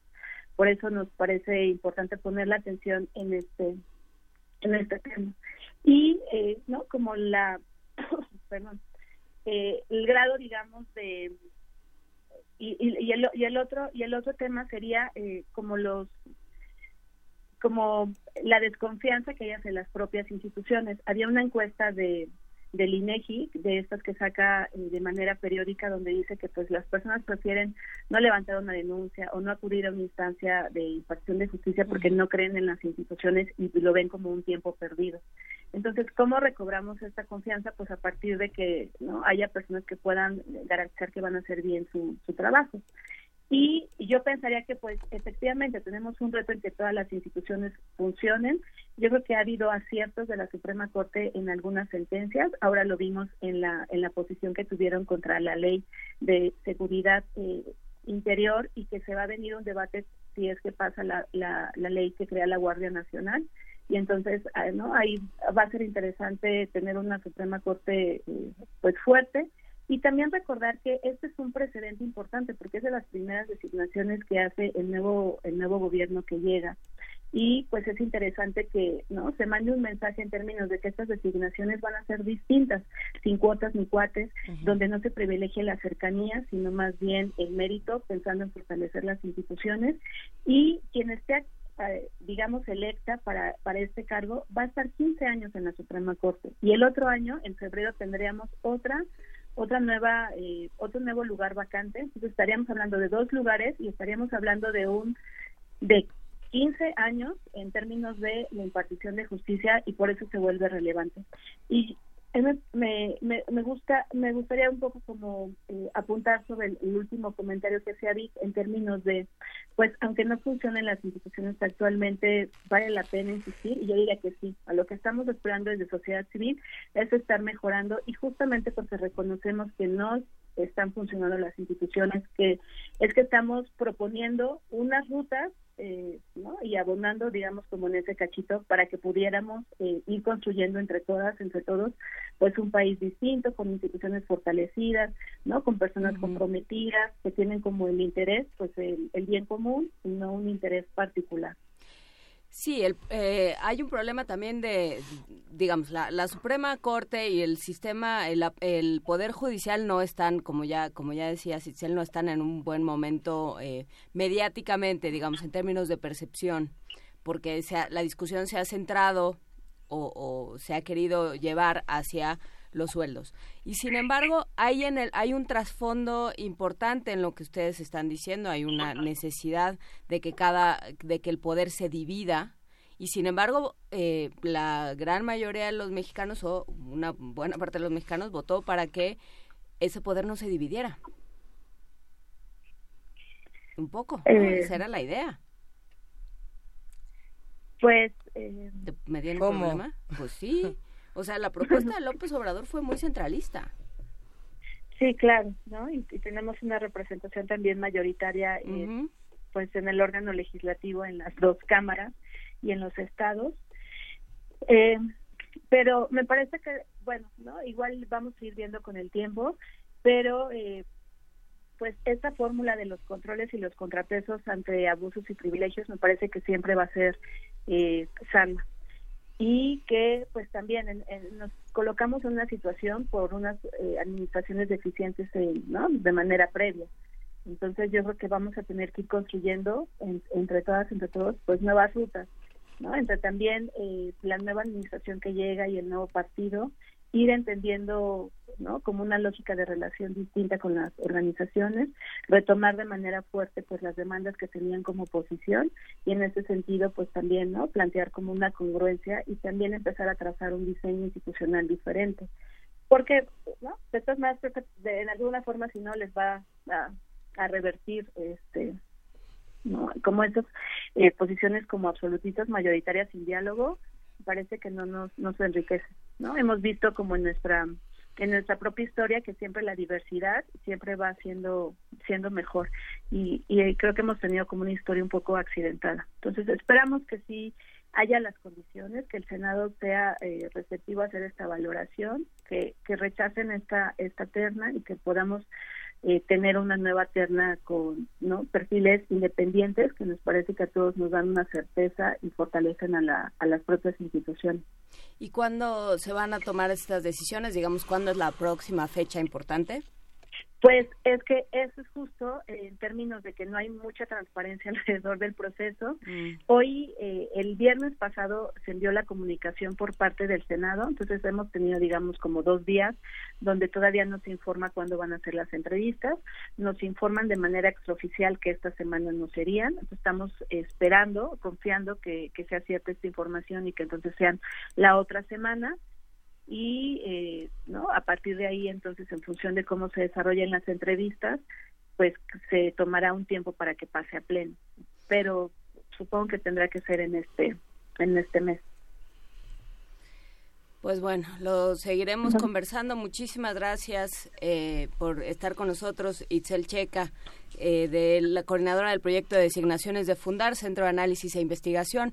Seguiremos conversando contigo a ver cómo, cómo hacemos, eh, cómo se siguen estas designaciones y con qué sistema judicial nos quedamos. claro sí muchas gracias les agradezco un abrazo Despedimos esta conversación con música a la espera de sus comentarios eh, y, de todo lo que quieran preguntar sobre un tema tan delicado como este. Estamos en arroba P Movimiento, en diagonal primer movimiento UNAM y tenemos un teléfono que como bien saben es el 5536 4339. Vamos a escuchar de Nico Muli, Estudio 1.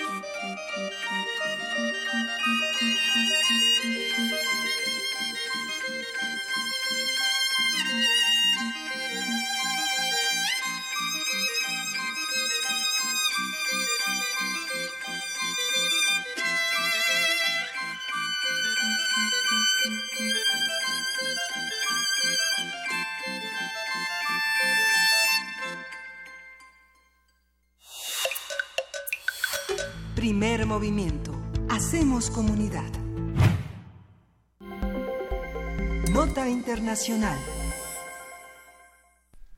Annegret Kramp-Karrenbauer fue elegida el pasado viernes como líder del partido alemán Unión Demócrata Cristiana, en sustitución de la canciller Angela Merkel, tras obtener 517 de los 999 votos de los delegados de su partido reunidos en la ciudad alemana de Hamburgo. Kramp Karrenbauer, de 56 años, ha sido la primera ministra del Estado fe- Federado de Sarre entre 2011 y febrero de este año y es conocida por ser seguidora de Angela Merkel. En octubre pasado, tras una serie de derrotas de su partido en las elecciones regionales, Merkel anunció que no se presentaría a la reelección para dirigir su partido ni para ser canciller. Vamos a conversar sobre el proceso de selección. En un se momento más en que recuperemos la llamada. En un momento que recupero. Sí, a ver, eh, 50, 517, perdón, 517 de los 999 votos, que tampoco es una eh, mayoría avasalladora, pero bueno, es un es un número importante y hay que ver a qué se refiere, qué fue lo que pasó. Para ello nos acompaña Arturo Magaña Duplancher, internacionalista, profesor de la Universidad Iberoamericana. Eh, Arturo, ¿cómo estás? Muy buenos días. Hola, muy buen día. ¿Cómo están allá en el estudio? Qué gusto escucharte, querido Arturo. Eh, Igualmente. a ver, ¿quién es esta mujer? Como decía Miguel Ángel Quemain, de nombre complejo, de perfil interesantísimo, Annegret Kramp-Karrenbauer. Sí, incluso para los propios alemanes pronunciarlo es muy difícil, entonces le dicen por sus siglas, ¿no? AKK, AKK. Eh, pero pues podemos hacer un esfuerzo, ¿no? Kramp Karrenbauer eh, es eh, un personaje fascinante, puesto que tiene algunas similitudes con la carrera política de Angela Merkel, pero también diferencias muy notables. Primero, su surgimiento político en un estado federado minúsculo, pero muy importante, eh, cercano a la frontera con Francia, en donde fue capaz de eh, detener el avance de la ultraderecha.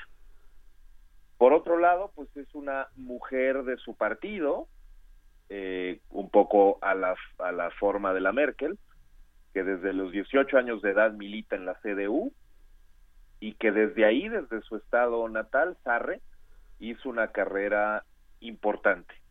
No tiene gran experiencia en, en asuntos políticos, digamos, nacionales, ni mucho menos internacionales, pero este enfoque local le da un gran atractivo a quienes votaron por ella el viernes pasado. ¿Por qué? Pues por muchas razones, porque en realidad se siente que se había desvinculado un poco la política de la CDU, de las necesidades más inmediatas de, de las personas, de los alemanes, y por tanto esta lógica de vinculación con, con la con la población en la en la política local pues es muy atractiva Eh, es una conservadora muy semejante también a la señora Merkel en algunas convicciones este especialmente más conservadora en términos morales su oposición al matrimonio entre personas del mismo sexo la concepción tradicional de la familia, contra el aborto, etcétera. Pero, sin embargo, en muchos otros temas, por ejemplo, económicos, migratorios, europeos, es bastante liberal y en algunos casos incluso perteneciente a algo así como una rama de izquierda de la CDU. ¿Por qué? Porque es una combatiente a favor de la clase trabajadora, esto tiene que ver con su origen, ella procede de un entorno más bien católico de clase trabajadora allá en el sur, en contraste con el protestantismo de la señora Merkel. Esto, pero también eh, muy a, a, favor de cosas como eh, el salario mínimo o los aumentos de impuestos para protección social o este rechazo tajante a las armas nucleares y cierto pacifismo. En fin, entonces es muy difícil de clasificarla como solo una conservadora, porque también tiene, digamos, un, eh, un aparato ideológico un poquito más eh, liberal en otros temas. Por lo tanto, parece que era la solución de consenso dado que ella representaba muy bien varias visiones alternativas y en conflicto de hacia dónde tendría que ir la CDU, eh, y también resguardando este viraje al centro de la señora Merkel, ¿no? En contraste con las ofertas de los otros candidatos, Merkel que lo quería llevar mucho más hacia la derecha, o Jens Spahn que pues realmente estaba promoviendo el euroescepticismo. Es una es una mujer además francófila, habla muy bien francés. Eso tiene sentido por donde se ubica esta este estado federado donde fue gobernadora, muy proeuropea y muy a favor de incrementar sanciones contra Rusia mucho más que la propia Merkel. Sí. Eh, por lo tanto, esto augura no eh, las mejores relaciones entre Alemania y Rusia si de por sí ya eran malas, ¿cierto? Sí, eh, ahí, ahí estás abriendo un tema importante. Creo que hay muchas eh, partes en las que tendríamos que estudiar qué tanto se parecen y qué tanto eh, difieren los perfiles de Merkel y de Kramp Kara- Karrenbauer. Hijo, esto va a estar difícil. Está Va a- difícil, sí. Va a ser un año muy difícil, pero nos vamos a divertir mucho, que es lo importante. Sí, Eh, a ver, tienen diferencias muy importantes. Una de ellas, por ejemplo, es este tema de Rusia. La otra, por ejemplo, es el tema de la diversidad. Eh, Merkel legaliza el matrimonio para todos y Annegret Kramp-Karrenbauer dice, bueno, este es un error porque luego hasta, hasta parientes se van a casar. ¿No? Uno de esos comentarios eh, muy radicales. Eh, ¿Qué pasa con estas ideas? ¿Cuáles son quizá los mayores contrastes que podamos encontrar? Sí, seguramente son, son estos, ¿no? O sea, esta sesión que vimos el viernes en Hamburgo, donde se reúnen estos eh, mil y un delegados, parece las mil y una noches, pero no, son mil y un delegados. Este, cuando eligen el rumbo, ¿no? Del partido, hay, hay esta disputa entre seguir el rumbo centrista de la Merkel, que es más bien protector del estado de bienestar, o bueno, lo que queda del estado de bienestar, proeuropeo, liberal en migración, etcétera, o más bien viradas a, a- virar hacia la derecha. Y lo que hace o lo que ofrece Annegret Kramp es un poco eh, garantizar primero, pues, que el legado de Merkel se va a mantener y que no debería preocuparse por elecciones anticipadas, pues gobernar con ella como presidenta de la CDU es posible a 2021. Esto no era posible con los otros. Esto eh, definitivamente no era posible con los otros dos contendientes que seguramente iban a pedir elecciones anticipadas. Eh, pero además, mantener la coalición de gobierno. Hay que recordar que la coalición de gobierno es no solo la CDU, sino también la socialdemocracia. Y por lo tanto, necesitabas una persona que pudiera hablarle a la parte más conservadora de la CDU y al mismo tiempo hablarle a los más socialdemócratas. Su experiencia de gobierno en Sarre es eh, muy valorada en esta decisión, dado que ella gobierna con una coalición todavía más difícil, que es la CDU, la socialdemocracia y los verdes. Por lo tanto, generar esta especie de consenso y también de eficacia electoral, porque recordemos, ella ha defendido con gran éxito las posiciones electorales de la CDU y de la grosse coalición en frente a eh, Alternativa por Alemania y la ultraderecha de una manera muy eh, impresionante. Por lo tanto, pues creo que la, la gran distancia o la gran diferencia que puede haber entre la señora Merkel y la señora Kram Karrenbauer es que esta última eh, realmente es un eh, portento en términos de eficacia electoral. Entonces, en el momento en que la CDU la está pasando tan mal, recibiendo mínimos históricos de votación, preocupadísima por el millón de votantes de la CDU que se fueron a la extrema derecha el año pasado, buscan a la mejor operadora política que tenían. Y, y bueno, se, se nota, digamos, que la que el, el argumento que venció fue Europa por encima de, de, de, digamos, la política interna. ¿Correcto? Eh, sí, sobre todo esto pensando en que ella tiene no solo esta convicción, sino que además eh, pudo armar una especie de equilibrio entre ciertas ofertas que hacía hacia toda clase de temas. Frente a la Unión Europea, ella ha sido muy vocal defendiendo un acercamiento mayor con Francia. Y esto, pues sí es muy importante frente a proyectos más nacionalistas, más euroescépticos, que eran los que ofrecían los otros candidatos eh, de- eh, ante los delegados para ser presidentes de la CDU, tanto Merz como Spahn. Eh, por otro lado, pues obviamente la CDU ha gobernado muchos años, eh, en 49 de los 69 desde la Segunda Guerra Mundial, la crisis eh, que se ha desatado por el tema migratorio y el tema de la zona euro ha provocado una división muy profunda, una polarización muy profunda de la política alemana y por tanto eh, la señora Kramp-Karrenbauer ofrecía reunificar las distintas alas del partido pues para más bien plantear un posicionamiento fuerte a favor de Europa dado que pues ellos seguirán siendo los líderes. Eh, obviamente Kramp-Karrenbauer quisiera de una vez perfilarse como la sucesora al frente del gobierno alemán en 2021 cuando se vaya la señora Merkel pero pues eso todavía está por verse Sí, construyó muchos contrapesos, ¿no? Con las corrientes opositoras y además con la parte de jóvenes que van a decidir mucho del voto en esos años, porque muchos de los jóvenes adolescentes tendrán la edad de votar en, en, en, 2010, en, en 2020, ¿no? 2021. Totalmente, Miguel Ángel. Ella, en todo caso, es la, la candidata, fue la candidata de las mujeres. Hay un discurso también muy feminista de, de su parte.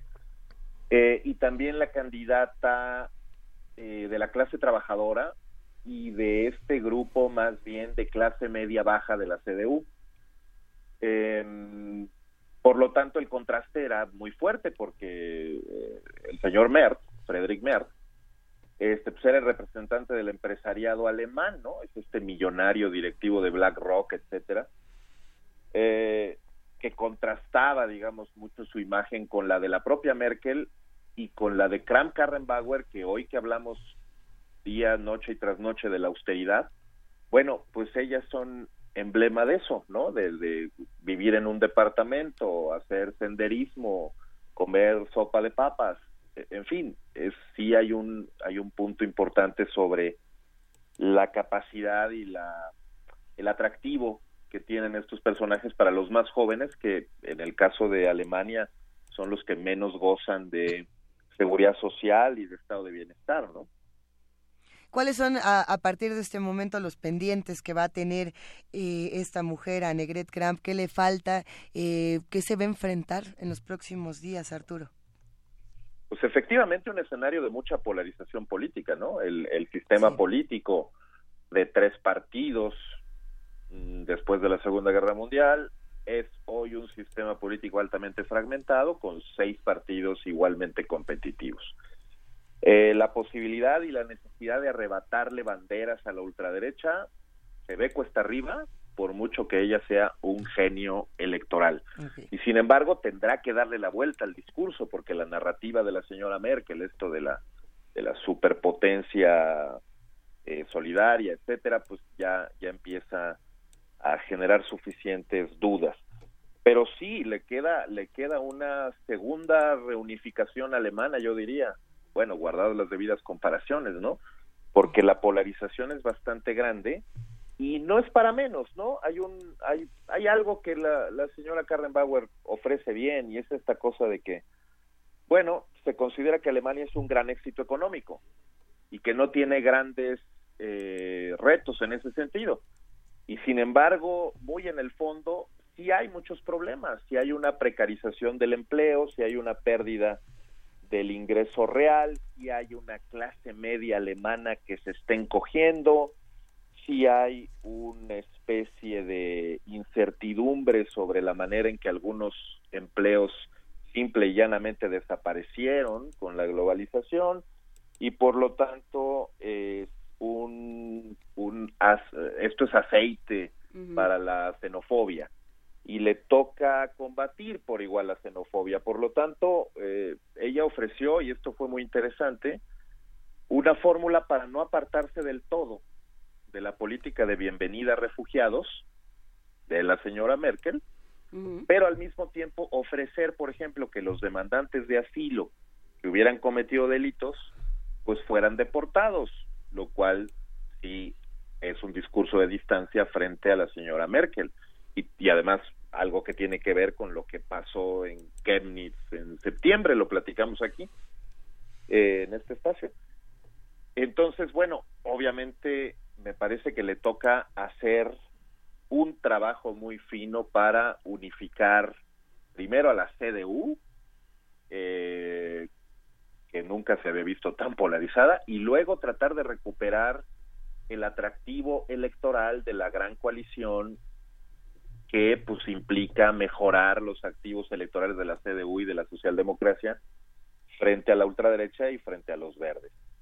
Pero el entorno económico, migratorio y europeo está muy difícil porque, pues, recordar nada más en materia europea que eh, pues todo parece indicar que ya no vamos a contar con el Reino Unido por más que se resistan. ¿Crees que no, Eh, no va a pasar algo extraño esta Navidad? El milagro no navideño creo. para el que los Brexit. reyes te traigan, le traigan a, a, este, a Teresa May. Un viaje en el tiempo. creo. No lo creo, porque, eh, o sea, a lo mejor sí hay muchos cambios políticos, ¿no? Boris Johnson ya se cortó el pelo. Seguramente está esperando que le toque a él ser primer ministro, porque de otra manera no se lo corta. Eh, pero con todo y eso, pues el Brexit va, muy a pesar de la posibilidad abierta por los tribunales, ¿no? Este, y por otro lado, pues ayer vimos a un grupo de 10 países miembros de la Unión Europea votar en contra del pacto global de- en materia migratoria de Naciones Unidas allá en Marrakech. Entonces, bueno, pues, Eso, más difícil eso. el entorno europeo no está, este, está lo que le sigue, pues. Entonces, bueno, este, la señora Kramp Karrenbauer ofreció un poco lo de Schroeder frente a Kohl, que es, pues no ofrecer hacer las cosas diferentes, sino hacerlas mejor. Bueno, pues a ver si alcanza. Justamente arrancamos este programa, Arturo. Bueno, antes de decirte esto, debes saber que lo primero que hicimos eh, fue googlear la imagen de Boris Johnson para ver qué, la- era lo que le había ocurrido. Y sí, efectivamente. Sí, no, bueno. Impresionante la Bueno, cabellera de Boris Johnson. Le- les aseguro que nunca se lo había cortado así, algo querrá decir. Algo, algo va a pasar. Sí, hijo, a ver si compartimos ahora la foto en nuestras redes sociales. Eh, pero a ver, sí, justo empezamos el programa hablando del pacto migratorio y de, y de lo que podía eh, cambiar, no, no solamente para, para la Unión Europea, para nuestro país y para los que han decidido no acercarse a- al, al mismo pacto. ¿Cómo ves, cómo, cómo crees que puede cambiar la situación eh, tanto para la Unión Europea como para Alemania, hablando de este tipo de, de re- reconfiguraciones? De políticas públicas. Pues es muy impresionante. ¿eh? Nosotros hablamos aquí de Europa, pero en esa lista de países en disenso con el pacto migratorio, pues está, por ejemplo, Chile. En fin, completamente incomprensible y sorprendente. Pero hay un grupo de, de países que se están retirando de esto porque creen que sería obligarles a comprometer su política migratoria en un contexto en el que no quieren ofrecer nada parecido a nivel electoral, ¿no? Porque electoralmente hace daño, aparentemente, recibir migrantes. Esto es quizá el milagro de Alemania y de la CDU, que a pesar de haber recibido a toda esa millonada de refugiados, eh, sí se ha generado un gran debate, sí ha sido una gran controversia, pero ahí está, ahí está, acaban de elegir a la que nosotros llamamos originalmente en aquella emisión de primer movimiento la min- mini Merkel, como le decían allá a la prensa, cosa que bueno, es un poco denigrante quizá y vale la pena no, no insistir con eso, pero este pues están un poco, estamos un poco solos, ¿no? Es decir, eh, los, los, los países disidentes de este pacto empiezan a, incrementar muchísimo. Antes se consideraba, bueno, seguramente Estados Unidos después de Trump, bueno, probablemente Israel por muchos temas antiguos, Pero hoy estamos hablando de Chile y de la República Dominicana. Y en Europa estamos hablando de Polonia, Hungría, República Checa, Suiza, Italia. Este, bueno, Bélgica, el gobierno de coalición perdiendo su mayoría legislativa aparentemente por respaldar el pacto migratorio.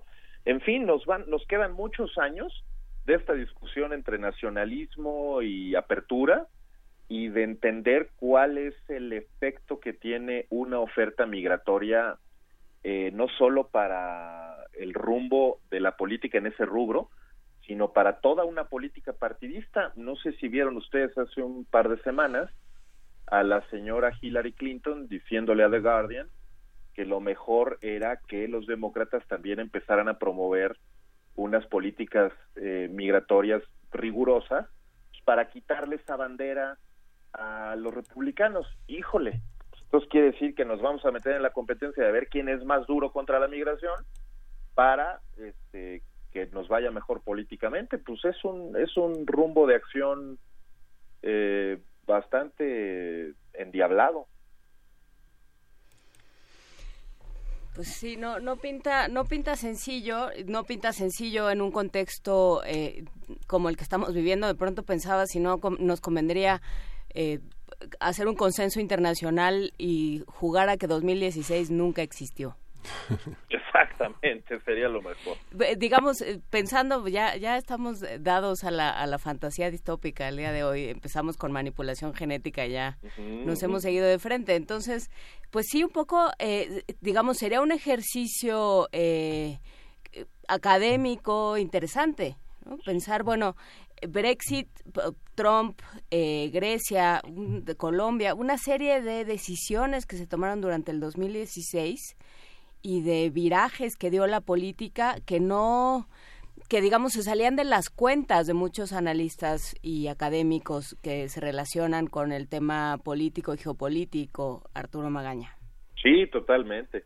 Es, es, es además creo que un desafío a nuestro entendimiento del funcionamiento de las propias ciencias sociales y de cómo entendemos la evidencia sobre muchos temas, ¿no? ujú. O sea, es lo que decía hace un rato, eh, cualquier observador externo dice, no hombre, Alemania muy bien, ¿no? En términos económicos, fantástico. Pero hay que leer, por ejemplo, un artículo de Oliver Nackway, un experto en asuntos sociales y económicos alemanes, lo publicó hace un par de días en New York Times, este, como dice, bueno, muy subrepticiamente, eh, el orden de la posguerra eh, en términos sociales y económicos de ese país se rompió completamente y no lo estamos viendo porque se rompió ahí abajo, varias capas abajo del asfalto y lo vamos a ver hasta que realmente nos llegue a la superficie.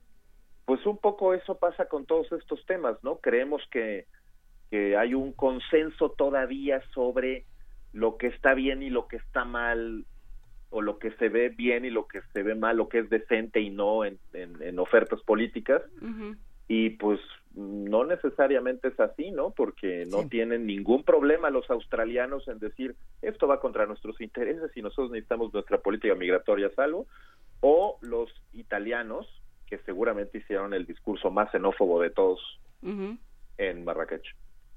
Un tema, sin duda. Si te parece bien, Arturo, hablemos muy pronto porque van a salir muchas cosas en las próximas semanas, no solamente del pacto de migración, de esta reconfiguración, del Brexit, de lo que está pasando en Alemania. Bueno, se avecina una ola de noticias fundamentales para cerrar este año.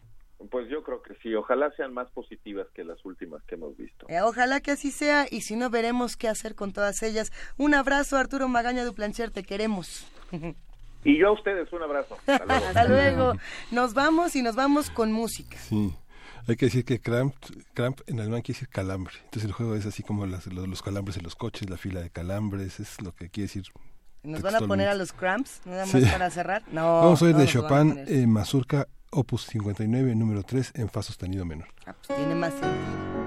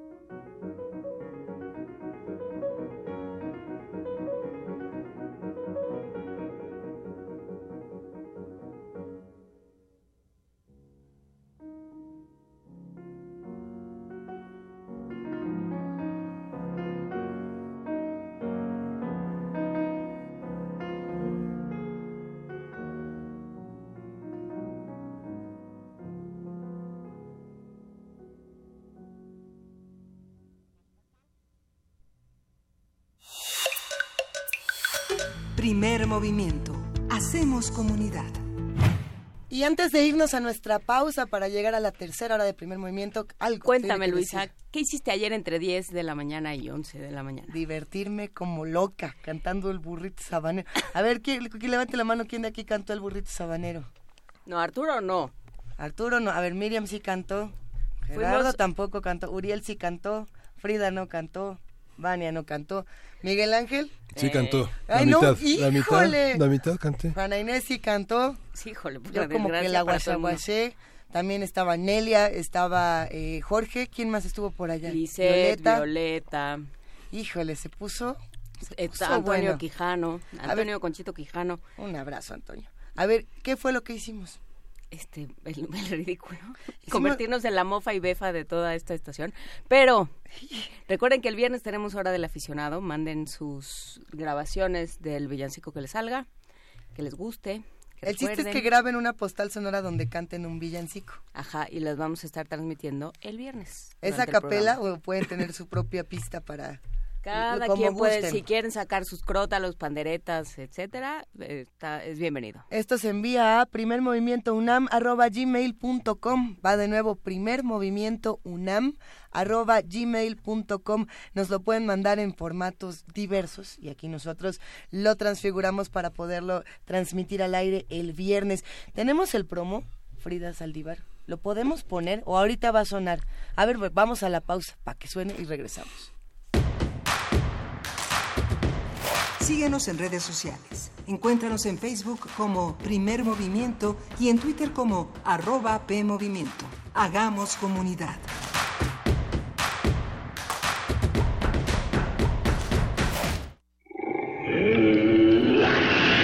En la UNAM se escriben historias de éxito. En Fundación UNAM hacemos que estas historias sean posibles, ya que becamos anualmente a más de 68 mil universitarios. Súmate 5340-0904 o en www.funam.mx. Contigo hacemos posible lo imposible. Luisa, ¿tú eres la que canta el burrito sabanero? Claro que sí, Juana Inés. Primer movimiento presenta La Hora del Aficionado. Manda tu villancico favorito o aquel que te salga menos feo al correo primermovimientounam.gmail.com antes del jueves 13 de diciembre para que sea transmitido el viernes 14 de diciembre. Tuki, tuki, tuki, tuki. Tuki, tuki, tuki, ta. Vuélvete una superestrella. De Belén, en primer movimiento.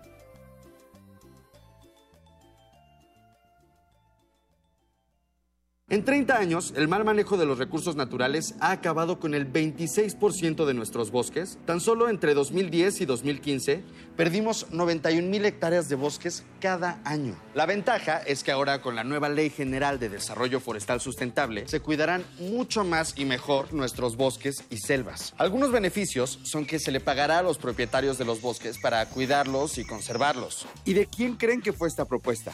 Sí, del Partido Verde. El Centro de la Imagen invita a la muestra integrada con una selección de las obras participantes de la Bienal de Fotografía 2018, un certamen bianual que convoca a fotógrafos y artistas visuales de distintas partes del país con el propósito de fomentar e impulsar la producción fotográfica. Reúne trabajos de 24 artistas con 295 piezas agrupadas en seis núcleos temáticos. Paralelamente se ofrece un amplio programa de actividades. La exposición Bienal de Fotografía 2018 se puede visitar en el Centro de la Imagen.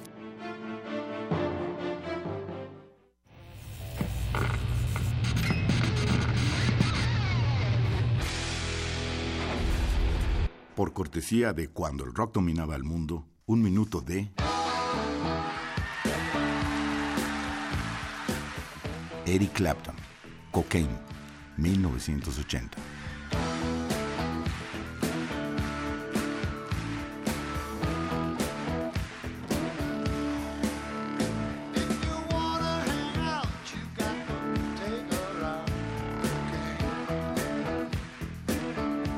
Escúchanos todos los viernes a las 18.45 horas por esta frecuencia. 96.1. Radio UNAM, Experiencia Sonora.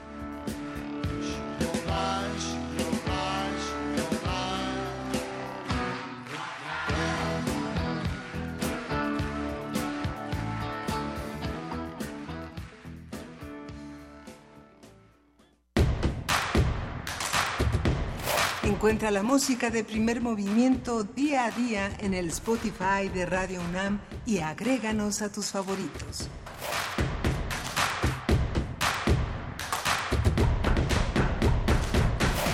Muchos comentarios en nuestras redes sociales a las 9 de la mañana con cuatro minutos. Gracias por seguir haciendo comunidad con nosotros, a todos los que se manifiestan eh, sobre el tema de la Unión Europea, Alemania, Brexit, eh, Suprema Corte. Creo que se trataron muchos puntos ah, en esta hora pasada, Miguel Ángel. Sí, muchos puntos y bueno, el de Alemania con Duplancher pues es un lujo porque es una explicación detallada, clara.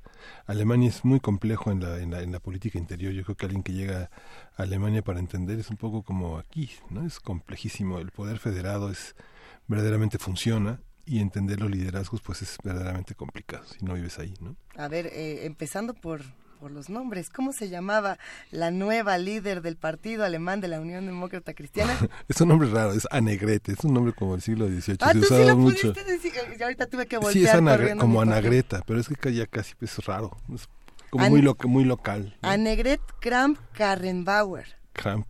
Kramp Karrenbauer. Creo que va- vamos a tener todos que hacer eh, este esfuerzo para no decirle AKK, para realmente poder dar el nombre. Pero mira, eh, muchas veces hemos tenido esta dificultad. Creo que los medios de comunicación tendrán que hacer un esfuerzo por integrarse también a la propuesta, no solo a, a- de entrada a decir el nombre, pero también a la propuesta que ella tenga. ¿Qué es lo que nos va a proponer? ¿Cómo se va a desenvolver? Eso va a ser interesantísimo, sobre todo para este cierre de año. Sí. Va a estar bueno. Y bueno, ya en otros temas, acuérdense que pueden mandar su villancico antes del jueves. Ya pasó el promo. Ya pasó el promo, ya Roberto Riva, eh, Pablo Extinto, ya dijeron, pero ¿cómo es antes del jueves? Sí, es antes del jueves. Antes del jueves, ¿cuánto tiene que durar? Poquito. Lo poquito, tres, cuatro minutos. No, No, a ver. 45 segundos, Ahí un entendí minuto. tres, cuatro minutos. a ver, tres, Tres minutos máximo, máximo. sí, sí. Si piensan toda la letanía de las posadas, no. Piensen en una versión, en el verso que les guste. Pero sí es una buena, mira, no, no lo había pensado, pero si se quieren reunir algún grupo de radioescuchas y grabar todos juntos en coro, está todavía más divertido. Sí. Porque así el que desafine junto dice, no, fue el de aquel, eh, fue, fue él, yo ya no desafiné nada. Y ya. Pueden buscar el disco de villancicos de B.B. King Ándale. A mí, ¿sabes cuál me gusta? Bueno, no. o de, ¿El de las este, ardillitas? Jim Morrison. A mí me gusta mucho el de las ardillitas. A to- toda la vida he disfrutado mucho el de las ardillitas y el de las ronettes. Hijo, un gran disco eh, producido por el, el señor de la pared del sonido. Que es un, ay, se me acaba de ir. La pared del sonido, ¿cómo se llama? No es Roy Orbison, ya voy a empezar.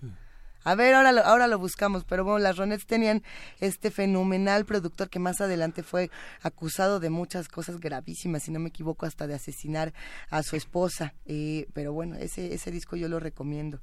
A ver, Pared del Sonido. ¿Alguien se acuerda? Nadie se acuerda. recuerdo. Creo que me, no, más- no no me den el avión, a ver. No, bueno, es que nos acordamos todos, estamos... Phil Spector, Luis. Phil Iglesias. Spector, muchas Ah. gracias. Ya que recordamos eso y no vamos a gritar Phil Spector a las 3 de la mañana, de, de mañana, vámonos a la poesía necesaria. Primer movimiento. Hacemos comunidad. Es hora de Poesía Necesaria. Vamos, vamos, voy a leer un poema de Rodolfo Sigli, que bueno, fundamentalmente Rodolfo Sigli este, fue dramaturgo, pero tiene una antología muy interesante que se llama Conversación Desesperada, que publicó eh, en, el año 2000 Sex Barral, y tiene este poema que se llama ¿Qué será de mi amor? Y lo vamos a acompañar con un disco eh, de eh, Ute Lemper cantando a Kurt Weill, una, un momento de Kurt Weill muy interesante que se llama Un toque de Venus y este Soy una extraña para mí misma es la, es la canción que vamos a oír. Dice Usigli, ¿qué será de mi amor cuando yo haya muerto, cuando la calcinada arena de mi vida ya sin reloj concluye en el infinito desierto? Ni el crimen estéril en sí mismo, ni la danza de la memoria, ni la futilidad de las palabras en las líneas de los poemas que ponen rejas al silencio, ni este mar de ausencia en el que muero ahogado cada noche y que arroja mi cuerpo en la mañana como en una playa desolada, ni la tumba abierta de los retratos en que tú misma yaces eternamente muerta, en gestos de tímida tristeza, en pasos suspendidos y en movimientos sin fin y sin cambio, ni la vergüenza de mis treinta años, ni tu muerte terrestre, ni la mía, mudan, ni opacan, ni destruyen mi amor redondo, ya como la poesía irremediable, ya como el tiempo. Y pienso que cuando esté solo en el mundo, sin ti, sin mí, sin dioses y sin víctimas, más solo que yo por ser más hondo, caminará sin término, luz en la noche, oscura forma en la luz, buscándote y buscándome. Y yo estaré ya muerto, devuelto al calcinado desierto, y no tendré ya una sola gota de sangre, ni una noche atormentada, ni un ágil deseo que darte, no tendré ni siquiera esta miseria para darle alimento, cuando me sobreviva luminoso y hambriento.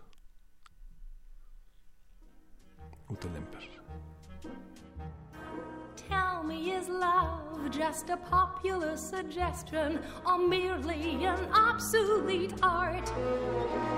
Forgive me for asking this simple question.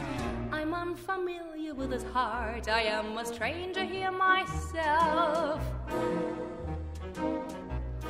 Why is it wrong to murmur I adore him when it's shamefully obvious I do? Does love embarrass him or does it bore him? I'm only waiting for my cue. I am a stranger here myself. I dream of a day, of a gay, warm day with my face between his hands. Have I missed the path? Have I gone astray? I yes, but no that seems to be the question. I don't know the tactics to use. But if he should offer a personal suggestion, how could I possibly refuse when I'm a stranger here myself? Please tell me, tell a stranger, by curiosity goaded, is there really any danger that love is now outmoded? I'm interested especially in knowing why you wasted true romance is so fleshly. With what have you replaced it? What is your latest foible? It can run me more exquisite, it's skiing more enjoyable. For heaven's sake, what is it? I can't believe that love has lost its glamour, that passion is really passe. If gender is just a term in grammar, how can I ever find my way since I'm a stranger here myself? How can he ignore my available condition? Why these Victorian views? You see here before you a woman with a mission. I must discover the key to his ignition. And then, if he should make a diplomatic proposition, how could I possibly refuse? How could I possibly refuse when I am a stranger here myself?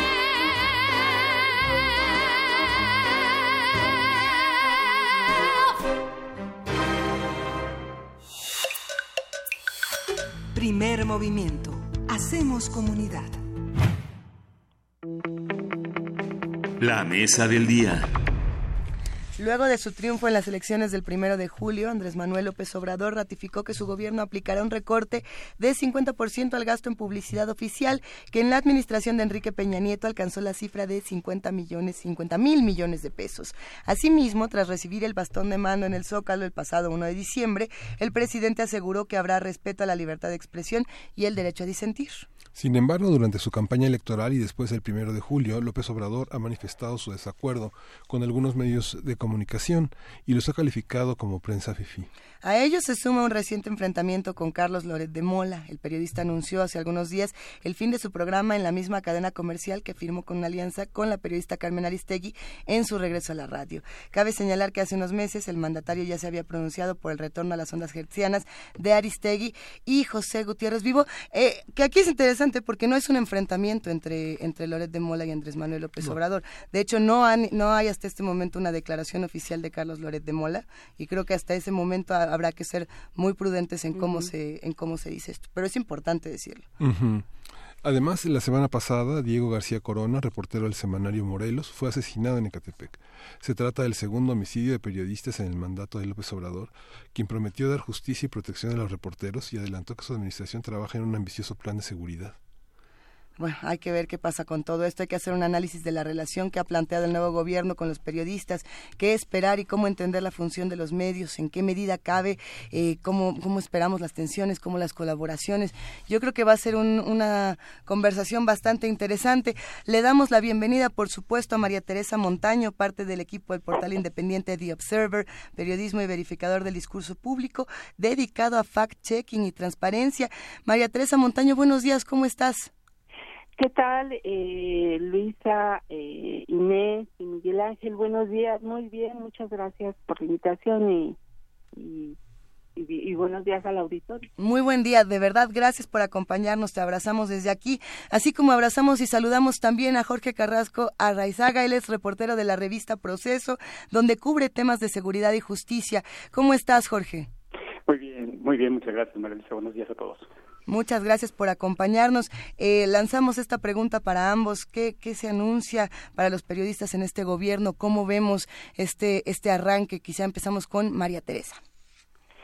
Bueno, pues eh, yo creo que hay diversas expectativas, dependiendo también, eh, en general, eh, las expectativas, digamos, yo, yo, yo lo percibo así, eh, a- eh, tienen que ver con un mejoramiento de la seguridad y la protección de los periodistas. En el caso de los que ejercemos nuestra profesión en los estados y que hacemos eh, o tratamos de hacer, pienso yo, un poco de investigación, en ser un poco independientes, críticos quizás, yo siento que se centra la preocupación principalmente en esta parte de la seguridad. Eh, eh, tuve la oportunidad de estar la semana pasada en un encuentro de periodistas independientes, la semana antepasada en la Ciudad de México, y sí, y sí, la verdad es que los reporteros que eh, tienen medios independientes, portales, realizan temas de investigación que llegan a tocar intereses eh, de los estados, de los gobernantes eh, de sus estados, pues, y, y en medio de este contexto de violencia, de inseguridad, obviamente la principal preocupación es que en esta nueva administración federal se garantice la- eh, el derecho a la libertad de expresión, el derecho a la libertad de información, sin que en ello se nos vaya la vida de los periodistas, ¿no? Yo siento que eso es fundamental. Y bueno, también los medios que son más comerciales tienen muchas expectativas, yo así lo, lo siento, de que se mantengan, digamos, sus contratos publicitarios, que es eh, básicamente y desafortunadamente, pienso yo, de lo que se mantiene la mayoría. Yo siento que esos dos temas tienen una gran pre- preocupación tanto para periodistas independientes como para medios en sí, digamos, viéndolos como empresas. Eh, no sé, es, es lo que yo pudiera comentar de entrada. ¿Cómo ves, Jorge, todo este tema? Sí, sin duda que esos dos temas puestos por, por Tere en, en la mesa son muy importantes, la seguridad y el tema de los ingresos eh, de los medios por, pa- eh, por parte de los medios desde fuente gubernamental son dos temas importantes. Y trazó un tema que en, en- en- en ambos eh, asuntos que tiene que ver con la libertad de expresión. Ese me parece que va a ser eh, una de las ese tema va a ser una de las medidas del, de- del próximo o, con las que se pueda ver al próximo al, al actual gobierno de López Obrador en la medida en que en efecto la relación no ha comenzado bien no no ha sido fácil ese arranque de la eh, del nuevo gobierno en su relación con los medios. Recordemos por ejemplo que desde la precampaña ya hubo una suerte de digamos los incidentes en relación en, en la relación del presidente con eh, con la prensa. Eh, eh, el- con las eh, colegas periodistas se acuerdan ustedes que les llamó corazoncitos y que respondió con un beso a una pregunta en fin eh, no no es fácil eh, sobre todo si ampliamos más todavía la mirada eh, porque eh, si hace rato ustedes comentaban el tema eh, de, la, de lo que puede pasar con el Poder Judicial, hablaban en particular de la Suprema Corte, pero habría que verlo eh, eh, en- desde la perspectiva de la relación de la relación de poder, del, del equilibrio de los poderes, los poderes formales, y en este caso estamos hablando de, digamos que de los poderes fácticos, poderes eh, eh, que son importantes en la vida de un país eh, y que hay signos que preocupan. Eh, uno de ellos es eh, lo que vimos eh, a fines del, mes pasado, cuando eh, el presidente llegó a las instalaciones de TV Azteca para eh, celebrar el 25 aniversario de, de la televisora y pues el discurso fue para ensalzar el trabajo de la televisora que pues hasta hace no mucho tiempo pues era duramente cuestionada por, por el presidente. Entonces, me parece que estamos viviendo, eh, estamos como en otros temas, en una suerte de expectativas, de indefinición, en, ante los que tenemos que estar muy, muy atentos. Hay, eh, creo que esta indefinición, Jorge Carrasco, a la que te refieres, necesitaría un poco más de, eh, de contexto. ¿A, qué, ¿A qué nos referimos con esa indefinición en la, en la relación entre, entre el Ejecutivo y los medios? Nos, nos referimos a la, a la manera en que eh, verdaderamente va a conducir, por ejemplo, por un lado, el tema de comunicación social. Habla de desaparecer todas las oficinas eh, de eh, comunicación social en el gobierno federal y eh, trazar una sola línea de comunicación desde la presidencia de la República. Eh, y después eh, va a tener eh, una suerte de representantes o de enlaces de, de comunicación. Para un gobierno como el de México, tan complejo, tan grande, administrativamente, eh, parece muy difícil operar esto. No, no sé si al final eh, la realidad imponga al, al restablecimiento o a la no desaparición de plano de las oficinas de comunicación, en todo caso su pequeñecimiento. Eso por un lado. Por otro, tenemos el tema de la publicidad oficial. y ese era un tema fundamental porque eh, lo que esperábamos en, en gran medida eh, en muchos medios, eh, eh, y lo que señalaba Teresa, los medios independientes sobre todo, era una eh, eh, definición clara del próximo gobierno en este tema de publicidad oficial. Recordemos que eh, al final del, del gobierno de, Peña Nieto se aprueba una ley eh, de publicidad de, de gasto gubernamental bastante cuestionable con muchos visos visos de, de inconstitucionalidad y por eso es que está en la Suprema Corte. Lo que esperábamos es que eh, teniendo la mayoría que tiene en, en el Congreso, pues el presidente en un gesto de claridad y de transparencia en el tema de los recursos públicos, en el manejo de publicidad oficial, pues derogara la ley. Y eh, pues no, lo que ha decidido es eh, eh, atenerse, eh, lo que ha dicho hasta ahora, atenerse a lo que resuelva la Suprema Corte de Justicia. Y entonces volvemos ¿no? a ese tema de indefinición, donde no tenemos claridad qué es lo que puede pasar en la relación de de gubernamental. Es decir, si la publicidad oficial se va a seguir utilizando para castigar o premiar a los medios eh, de acuerdo con su línea editorial. ¿Qué piensan de cómo se ha manejado la información en las conferencias de prensa? Digamos, tenemos un primer lunes, el 3, con los resultados de un domingo vacío. De alguna manera, el 2 de diciembre no hubo una conferencia de prensa matutina, sino que la- los medios salieron con sus primeras planas eh, diciendo que el tema fue el aeropuerto y la venta de acción, la compra de acciones por parte del gobierno. El martes ya hubo un resultado de la primera conferencia de prensa donde tal vez los editores esperaron a ver qué pasaba con los resultados y ya el, el 5 de diciembre empezaron a, a reflejarse en los medios las, las conferencias de prensa que el primer día fueron de cerca de 80 medios, el segundo día fueron como 50 medios y hoy más o menos con- son como un, problem- un promedio de 40 periodistas. ¿Cómo ven esa, esa interacción de, de los reporteros, el resultado de esas conferencias en las primeras planas? ¿Cuál es el resultado de ese acercamiento que marca la agenda informativa del día? Eh, Ana Teresa, sí. Ah, ok. Eh, bueno, a mí de entrada me parece eh, un buen síntoma esta apertura. Eh, yo he vivido el tema de la relación con el poder desde acá, desde el Estado de México, cuando Enrique Peña precisamente fue gobernador del Estado de México.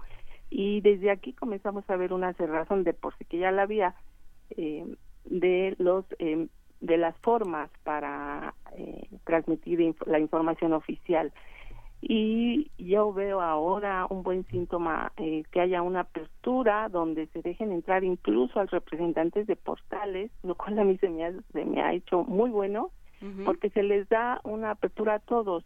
Ya en el tema de los contenidos, digamos que ya depende de quienes han asistido a las conferencias tengan la oportunidad de plantear y las respuestas obviamente pues ese quizá podría ser otro tema de cómo se responde la calidad de la información que se da porque obviamente solamente es el presidente. Sin embargo para mí me parece un buen síntoma eh, para el acceso a, a la información que se den estas conferencias porque hay un acercamiento, hay la posibilidad, tan solo que haya una posibilidad de int- eh, cuestionar directamente al presidente de la República, digo, creo que no se había presentado y ojalá y esto se pudiera replicar en los estados, ¿no? Eh, eh, por ejemplo, yo les quiero plantear el tema de que eh, en el Estado de México, por ejemplo, donde seguimos teniendo un gobernador priista, eh, que forma parte de este círculo del presidente que acaba de salir, pues se mantienen estas mismas formas, estas mismas formas de, de transmitir la información, bueno, cerradas totalmente, queriendo controlar siempre la información, es muy difícil que te den una entrevista, eh, entonces acá pero prevalecen eh, estas formas, mientras que a nivel federal sí observamos que empiezan a cambiar algunas cosas. Eh, ojalá y esto repercuta en las formas de, de, manejar la información y, y de transmitirla a los medios eh, en el resto del país.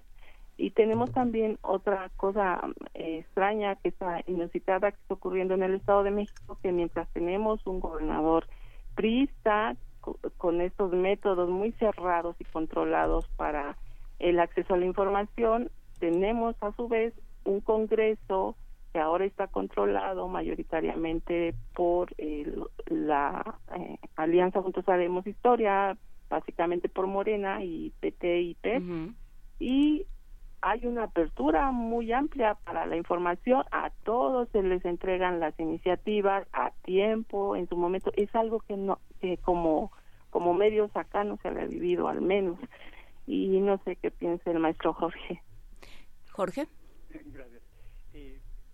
es sin duda muy importante lo que señala Tere en el sentido de esta apertura eh, y el interés que eh, expresaba Miguel Ángel respecto a la cantidad de medios que eh, han asistido, me parece que va a haber una tendencia a, a la reducción de la presencia de, de- de prensa cubriendo las, las eh, conferencias eh, de, de López Obrador por las mañanas y que se va, va a reducir a, la, a la- lo que llamamos la fuente presidencial. El tema, creo que ahí hay un tema de fondo, que es el, el interés del presidente en particular de fijar la agenda, de determinar eh, diariamente la agenda, eh, y eso representa en términos de gobernabilidad pues una ventaja enorme, en tanto que va eh, determinando y fijando cuáles son los temas que, que el presidente quiere que se manejen. Incluso es muy claro, si uno ha seguido el desarrollo de las de las conferencias hay preguntas que el presidente evade y contesta como quiere. Digo, no es propio del presidente, pero ocurre en muchos, con muchos políticos. Pero tratándose del presidente, quien está fijando diariamente la agenda, pues me parece que ahí los medios tenemos eh, la, este- estar muy atentos, no perder el rumbo, no perder eh, eh, la, la mira en cuáles son los temas que están impactando de, de manera definitiva la vida pública de México. Entonces, evidentemente el presidente va a querer fijar su agenda, eh, va, va, eso, eso- eso- está, está en su, en- es, normal que así lo sea, pero sí creo que los medios eh, tenemos que hacer una reflexión respecto a qué significa la cobertura en, en un momento de enorme tensión en, en, en- en México. Lo que señala Teresa, la cobertura de... eh, si uno revisa las transcripciones, de las transcripciones las han subido a, las- a la página de internet eh, aproximadamente desde el 5 de diciembre. Las demás, este, las demás están en video en el canal de YouTube que abrieron de una manera un poco caótica, pero se pueden ver que la mayoría de las personas que preguntan son de los portales, de las revistas pequeñas, aunque también hay un caos, eh, este, repiten muchas veces la misma pregunta, a pesar de que el presidente dice, vámonos rápido, desahoguemos, la gente pregunta, hace la misma pregunta hasta seis veces, ¿no? Ayer, la conferencia de ayer, la pregunta de los sueldos se la hicieron ocho veces, ¿no? Este, ¿qué piensan de esa ¿Y la dinámica? respondió? Pues ya, ya, ya se los dije, ¿no? La respondió ocho veces, la respondió la primera vez y las siguientes siete dijo, este, ya se lo respondí. Así pasa con muchas preguntas que hacen. Hay una dificultad de los compañeros eh, reporteros de hacer una, este, un, un desglose mucho más puntual de la agenda legislativa, la agenda judicial y la agenda del presidente para puntualizar cosas mucho más, este, puntuales, ¿no? ¿Qué piensan ustedes?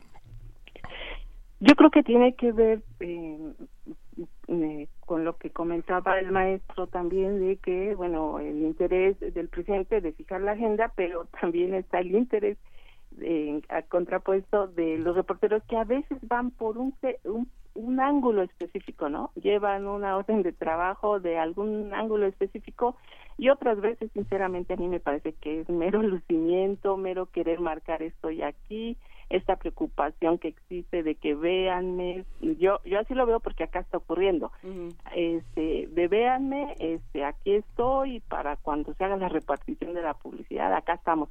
Yo siento que tiene mucho que ver por eso, digo, lo digo como una reportera en activo que lo que ve como, ¿no? Que observa el desempeño de los medios, pero también creo que tiene que ver con este aspecto de que eh, falta, digamos, un poco eh, afinar la mecánica quizá de las conferencias, porque muchas veces como solo se permite una intervención del reportero y no hay una réplica, no podemos reorientar, si sentimos así, al, a- en este caso al presidente en el sentido que buscamos. Eh, eso es lo que yo creo y también creo que falta, digamos, todavía ver cómo se van depurando eh, o mejorando el, en la mecánica de estas conferencias. A ver, yo eh, sabemos que te tienes que ir, Jorge Carrasco. Te agradecemos que te hayas quedado. Este, no sé si puedes aguantar una pregunta más. Sí, sí, adelante. Eh, porque ha- hay dos temas que a mí me interesaría y bueno, se los dejo ahí y cada uno puede hacer con ellos lo que quiera. Pero por un lado, eh, todo lo que lo que vivimos durante el proceso de transición, durante la misma campaña, el problema de la prensa fifí, de ciertos medios a los que a los que se les demostró animadversión, ¿no? Y, y, bueno, pues cómo esto fue también moldeando una estrategia de comunicación de los distintos medios. Por otro lado, el hecho de que durante el año, todo el sexenio pasado, los periodistas de investigación hicieron un trabajo enorme para eh, documentar, para denunciar, para seguir una serie de casos y de pronto pienso en la estafa maestra, pienso en la Casa Blanca, pienso en todo lo que hizo proceso, por ejemplo, con, con eh, las Fuerzas Armadas, y de pronto parece que, eh, que pues se quedaron en la hemeroteca todos esos, o, en el repositorio digital, todas esas investigaciones. Eh, no sé qué, eh, Jorge, si tendrías algo que hablar de cualquiera de estos dos temas. ¿Qué, qué, nos dice de la relación con la prensa?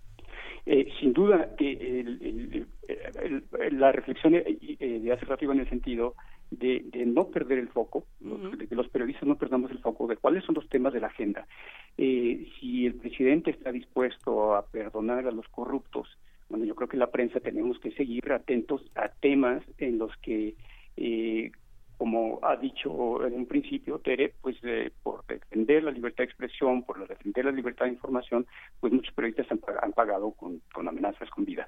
De manera que eh, eh, son eh, los, los temas de la, de la agenda del interés público los donde tenemos que estar muy atentos. Eh, el presidente, por supuesto, que quiere establecer su agenda, es, es totalmente válido, pero me parece que los periodistas no podemos distraernos con lo que el presidente quiera y cómo quiera decirlo. Nosotros eh, sí me parece que la prensa en México está en un momento de definición importante. No lo hicimos, y esto es muy importante, por ejemplo, en el caso de la, eh, de la llamada guerra al narcotráfico cuando cuando eh, Felipe Calderón declara una, una guerra abierta contra los grupos contra la delincuencia organizada pues los medios empezamos a cubrir digamos evidentemente en la necesidad en la en la en la, en la coyuntura pero así nos pasamos 12 años sin hacer una reflexión de cómo estábamos haciendo las cosas, de cómo estamos haciendo las cosas en un tema tan importante como la violencia. Me parece que corremos el riesgo desde la perspectiva, eh, desde, desde los medios, de, re- de repetir esa falta de reflexión de cómo cubrir un- un- una eh, lo que se está planteando como cambio de régimen, en lo que tiene que ver con la relación de poderes, lo que tiene que ver con la revisión del pasado, en fin, sí creo que es, es un momento de definiciones también que deben que debemos tomar los periodistas. Hay, hay comentarios interesantes, por supuesto, en redes sociales. Eh, uno, uno de ellos abona la discusión de Chairos contra Fifís, que creo que es interesante pensar en cómo los periodistas y los medios de comunicación han decidido sumarse o alejarse de estos eh, calificativos. ¿Cómo, ¿Cómo ven este tema, María Teresa? Bueno, yo yo siento que este tema, pues, eh, ¿Abona, de- no abona? Eh, yo yo pienso que no abona y yo creo estoy de acuerdo totalmente con el maestro Jorge me parece que hay que entrar en una reflexión profunda de, de la función social de los medios y no perder eh, de vista cuál es nuestra nuestro papel fundamental en este en estos cambios que está viviendo que está viviendo México. Y más allá de hablar de de estas eh, clasificaciones infortunadas que se han dado yo creo que debemos retomar nuestro papel eh, como como eh, transformadores como transformadores y se habla de una cuarta transformación pero me parece que también los medios necesitamos entrar en una transformación y retomando lo que dice el maestro una transformación en el sentido de reflexionar reflexionar perdón qué es lo que hemos estado haciendo cómo eh, cómo lo hemos estado haciendo hasta qué punto y yo partiría de aquí hasta qué punto los medios y la forma de hacer las cosas la forma de, de, informar contribuimos a este ambiente eh, ambiente más bien a este mm, a esta violencia a estos contextos de violencia de inseguridad. De qué manera los medios abonamos a esto yo creo que es hora de entrar a esta reflexión a la que llama este maestro Jorge y hacerlo con seriedad Eh, México necesita transformarse tenemos muchos problemas como nación eh, hay muchos eh, grupos que eh, vulnerables, eh, tenemos una crisis gravísima en materia de derechos humanos, en materia de inseguridad, los saldos están por todos lados, en materia de feminicidios. Y entonces, ¿cuál es el papel real de los medios más allá de estas esos ángulos que se han dado, eh, eh, dichos de prensa fifí o no fifí, bueno, al final yo creo que debemos recuperar nuestra función social y no no perder de vista que nuestro primer compromiso eh, es con la gente. Yo pienso eso no este y recuperar esta parte y creo sí sinceramente que quienes también debemos entrar en una transformación somos los medios y urgente Jorge, hablando de transformaciones, creo que más bien lo que tú tienes que hacer es una desaparición. Te agradecemos Gracias. muchísimo que hayas Gracias. estado con nosotros y eh, pues perdón por haber tomado más, más tiempo del que nos tocaba. Muchas gracias. muchísimas gracias. Y bueno, eh, María Teresa, eh, creo que es, es muy interesante lo que planteas, sobre todo viniendo de un contexto de, eh, de un medio donde el el trabajo es el- la verificación de datos. ¿Cómo, cómo es ese trabajo? Bueno, nosotros hacemos verificación del discurso público, que es fact-checking, como se le conoce. Eh, nosotros eh, em, vigilamos y tomamos, eh, ponemos nuestra atención en lo que dicen los funcionarios, los políticos, eh, y bueno, lo con- contrastamos con fuentes eh, fidedignas, con, eh, con, sí, con estudios que estén eh, que estén comprobados con y y, me- y les aplicamos un, algo alguna calificación de cierto falso cuestionable o no dependiendo del grado de certeza que estén dando en los datos que pronuncian en sus discursos. Y bueno así hemos eh, eh, descubierto cosas importantes no que en ocasiones se falsea la información totalmente en un nivel de auténtica mentira en otras se quiere disfrazar un dato o se da a medias y de esta manera nosotros tratamos de contribuir a que se eleve el nivel del discurso público eh, y se lo informamos a la gente, bueno, esta persona está mintiendo, así de sencillo y con todas esas letras. No ha gustado mucho, obviamente, Eh, pero bueno, eh, pensamos que podemos abonar eh, desde este desde esta perspectiva del fact checking a que se mejoren las cosas, eh, a que se corrijan y a que haya propuestas de cambio, ¿no? Cuando eh, eh, pienso que ese es nuestro papel básicamente, ¿no? Informar que tanto hay de certeza en los programas, en los dichos, en los datos, eh, si se están llevando a cabo, si se, si se están este, mintiendo, si se está mintiendo, si se están ocultando, si se está ocultando información y bueno también hacemos transparencia en el sentido de eh, obtener información a través de la presentación eh, de solicitudes de transparencia en los canales que están autorizados, ¿no? Las unidades de transparencia de las distintas áreas de gobierno. Ujú. Esta, esta, esta parte de esa, de lo- eh, Claudia Sheinbaum en la Ciudad de México dio un reconocimiento muy importante, ha verificado 19 de septiembre, verifica- verificado 19 veces, y a la par las acciones eh, de, de, de, de- de fusión de medios públicos que, van a hacer. Esta parte de la información gubernamental que cubren periodistas que cada vez más son eh, eh, egresados de las universidades del país, eso, eso es periodismo, digamos, cuando uno ve la cobertura que se expresa a través de boletines, eh, hay una versión oficial, en, esa, en esos hay ausencia de crítica, y los medios públicos, ¿cómo, cómo los ves en, eh, eh, en función del desarrollo del periodismo nacional? ¿Se hace periodismo crítico en ellos? ¿Hay posibilidad de que los medios públicos sean un espacio de crítica y de reflexión?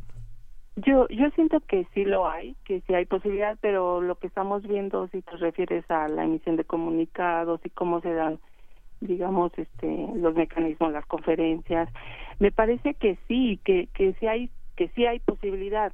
Obviamente no lo vemos mucho porque estamos muy acostumbrados a este tipo de periodismo tradicional, yo lo llamaría así, de hacer periodismo, de que pensamos que el único interlocutor autorizado son las, los entes públicos y entonces eh, simplemente nos vol- podemos volver como trans, trans- eh, transmitimos así puntualmente, trans- eh, transcribir una, una conferencia, una entrevista y se acabó.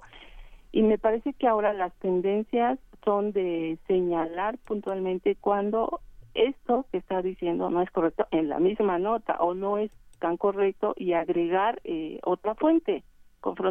Yo creo que hacia eso nos tenemos que mover y, y me parece que hay que hay que retarnos un poco, romper un poco los esquemas con los que traemos, como ya el molde muy muy cerrado, sino yo yo creo que tiene que ver también un poco con la iniciativa del propio periodista. Yo también entiendo que en, en las empresas imponen sus propios eh, patrones, ¿no? A los reporteros sin embargo, no, no olvidemos que eh, tenemos una función social, una responsabilidad social también, va de por medio también nuestro crédito y creo que podemos pelear un poco esa parte de tener mayor libertad para a la hora de escribir, ¿no? Y recurrir a otras fuentes, así de sencillo. Y hay una parte, eh, María Teresa, que apunta Mayra Elizondo, eh, interesante y que de alguna manera lo apuntan Juan Ramírez Marín y Mayra Elizondo. Juan Ramírez Marín pregunta qué tanto la prensa abona a informar y qué tanto a la confrontación y eso tiene que ver con quienes consumimos eh, el periodismo.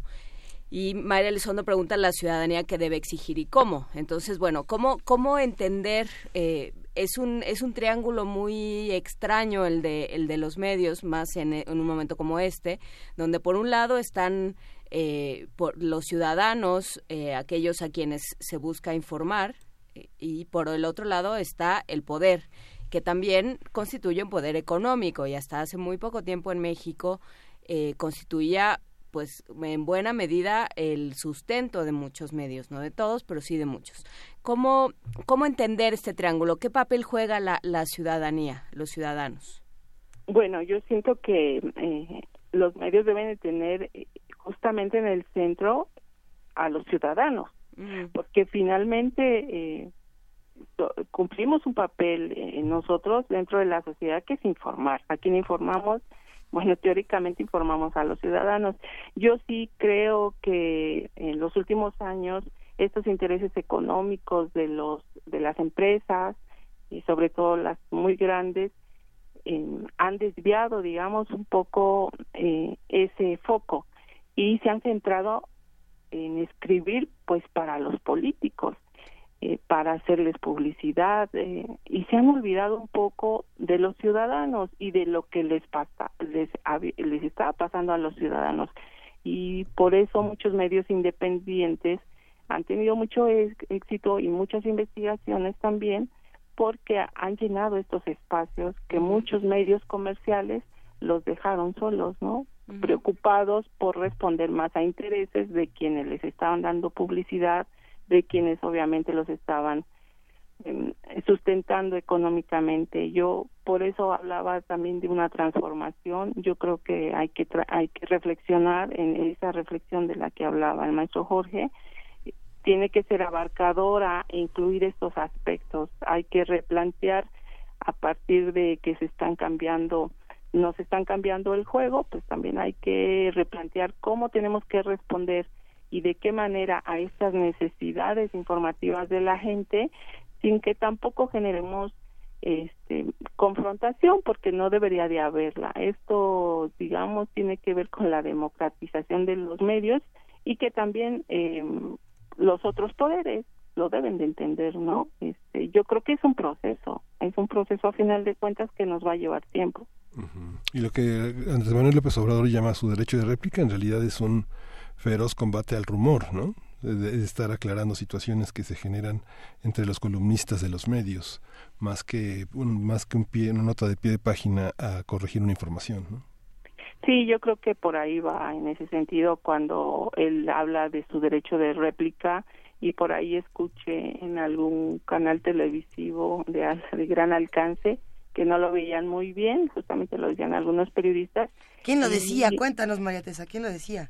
¿En qué Eh, canal? Yo lo vi, eh, yo lo vi en comentaristas de Televisa Ajá. y decían que no se veía muy bien y yo di, yo bueno, yo pensé, ¿y por qué no? Pues final de cuentas es un ciudadano.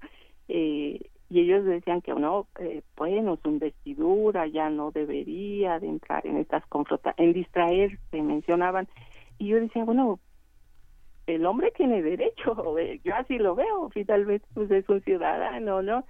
Y si no, y si no viéramos que eh, eh, que hay estos juegos, ¿no? Estos juegos que, que se prestan a intereses, eh, y que manipulan la información, eh, quizás él, de- él ni se metería como muchos otros, ¿no? Pero el hecho de que él quiera aclarar un punto eh, que él considere que se están yendo o se están desviando o que no hay puntualidad, pues yo lo veo bien porque finalmente el derecho a la libertad de expresión es de todos. Pues ahí hay un montón de temas que dejamos sobre, sobre la mesa. Fue como como a- a abrir una bonita caja de sorpresas, pero, pero bueno, todo eso se tendrá que ir dilucidando, eh, se tendrá que ir aclarando para qué las conferencias de prensa, qué van a hacer el resto de los los gobernadores, eh, los secretarios, cómo se va a manejar la relación con la prensa todavía es pronto para saberlo, pero bueno, eh, hay una serie de indicadores que plantean una relación interesante y, y nueva entre, entre periodistas y, y el poder. Y veremos cómo se plantea eso y ojalá podamos platicarlo contigo en, más adelante, María Teresa Montaño. Claro que sí, muchísimas gracias. Gracias. Gracias a ti por estar con nosotros. Eh, María Teresa Montaño, parte del equipo del portal independiente The Observer, periodismo y verificador del discurso público, corresponsal del Heraldo de México en Toluca. Y estuvo hace rato Jorge Carrasco, Carrasco, reportero de la revista Proceso. Sí. Vamos a escuchar a Tori Amos para este eh, pues para escuchar una buena música. Happiness is a warm gun. John Lennon was shot here at the entrance to the Dakota building. Lennon was shot four times with a 38 caliber gun in what seems to be a totally senseless killing.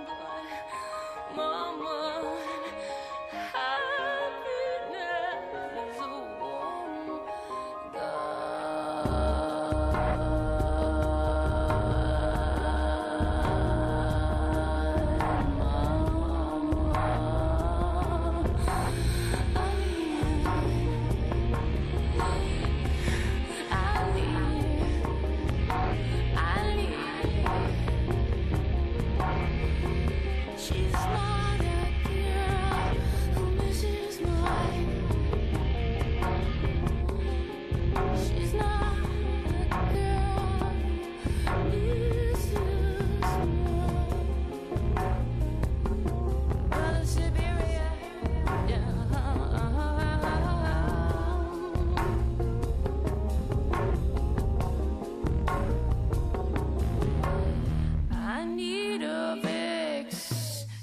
I'm going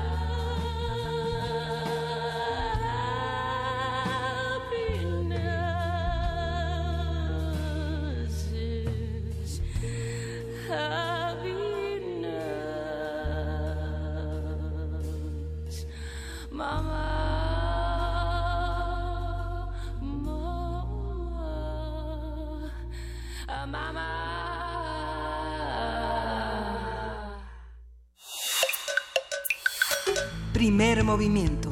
Hacemos comunidad.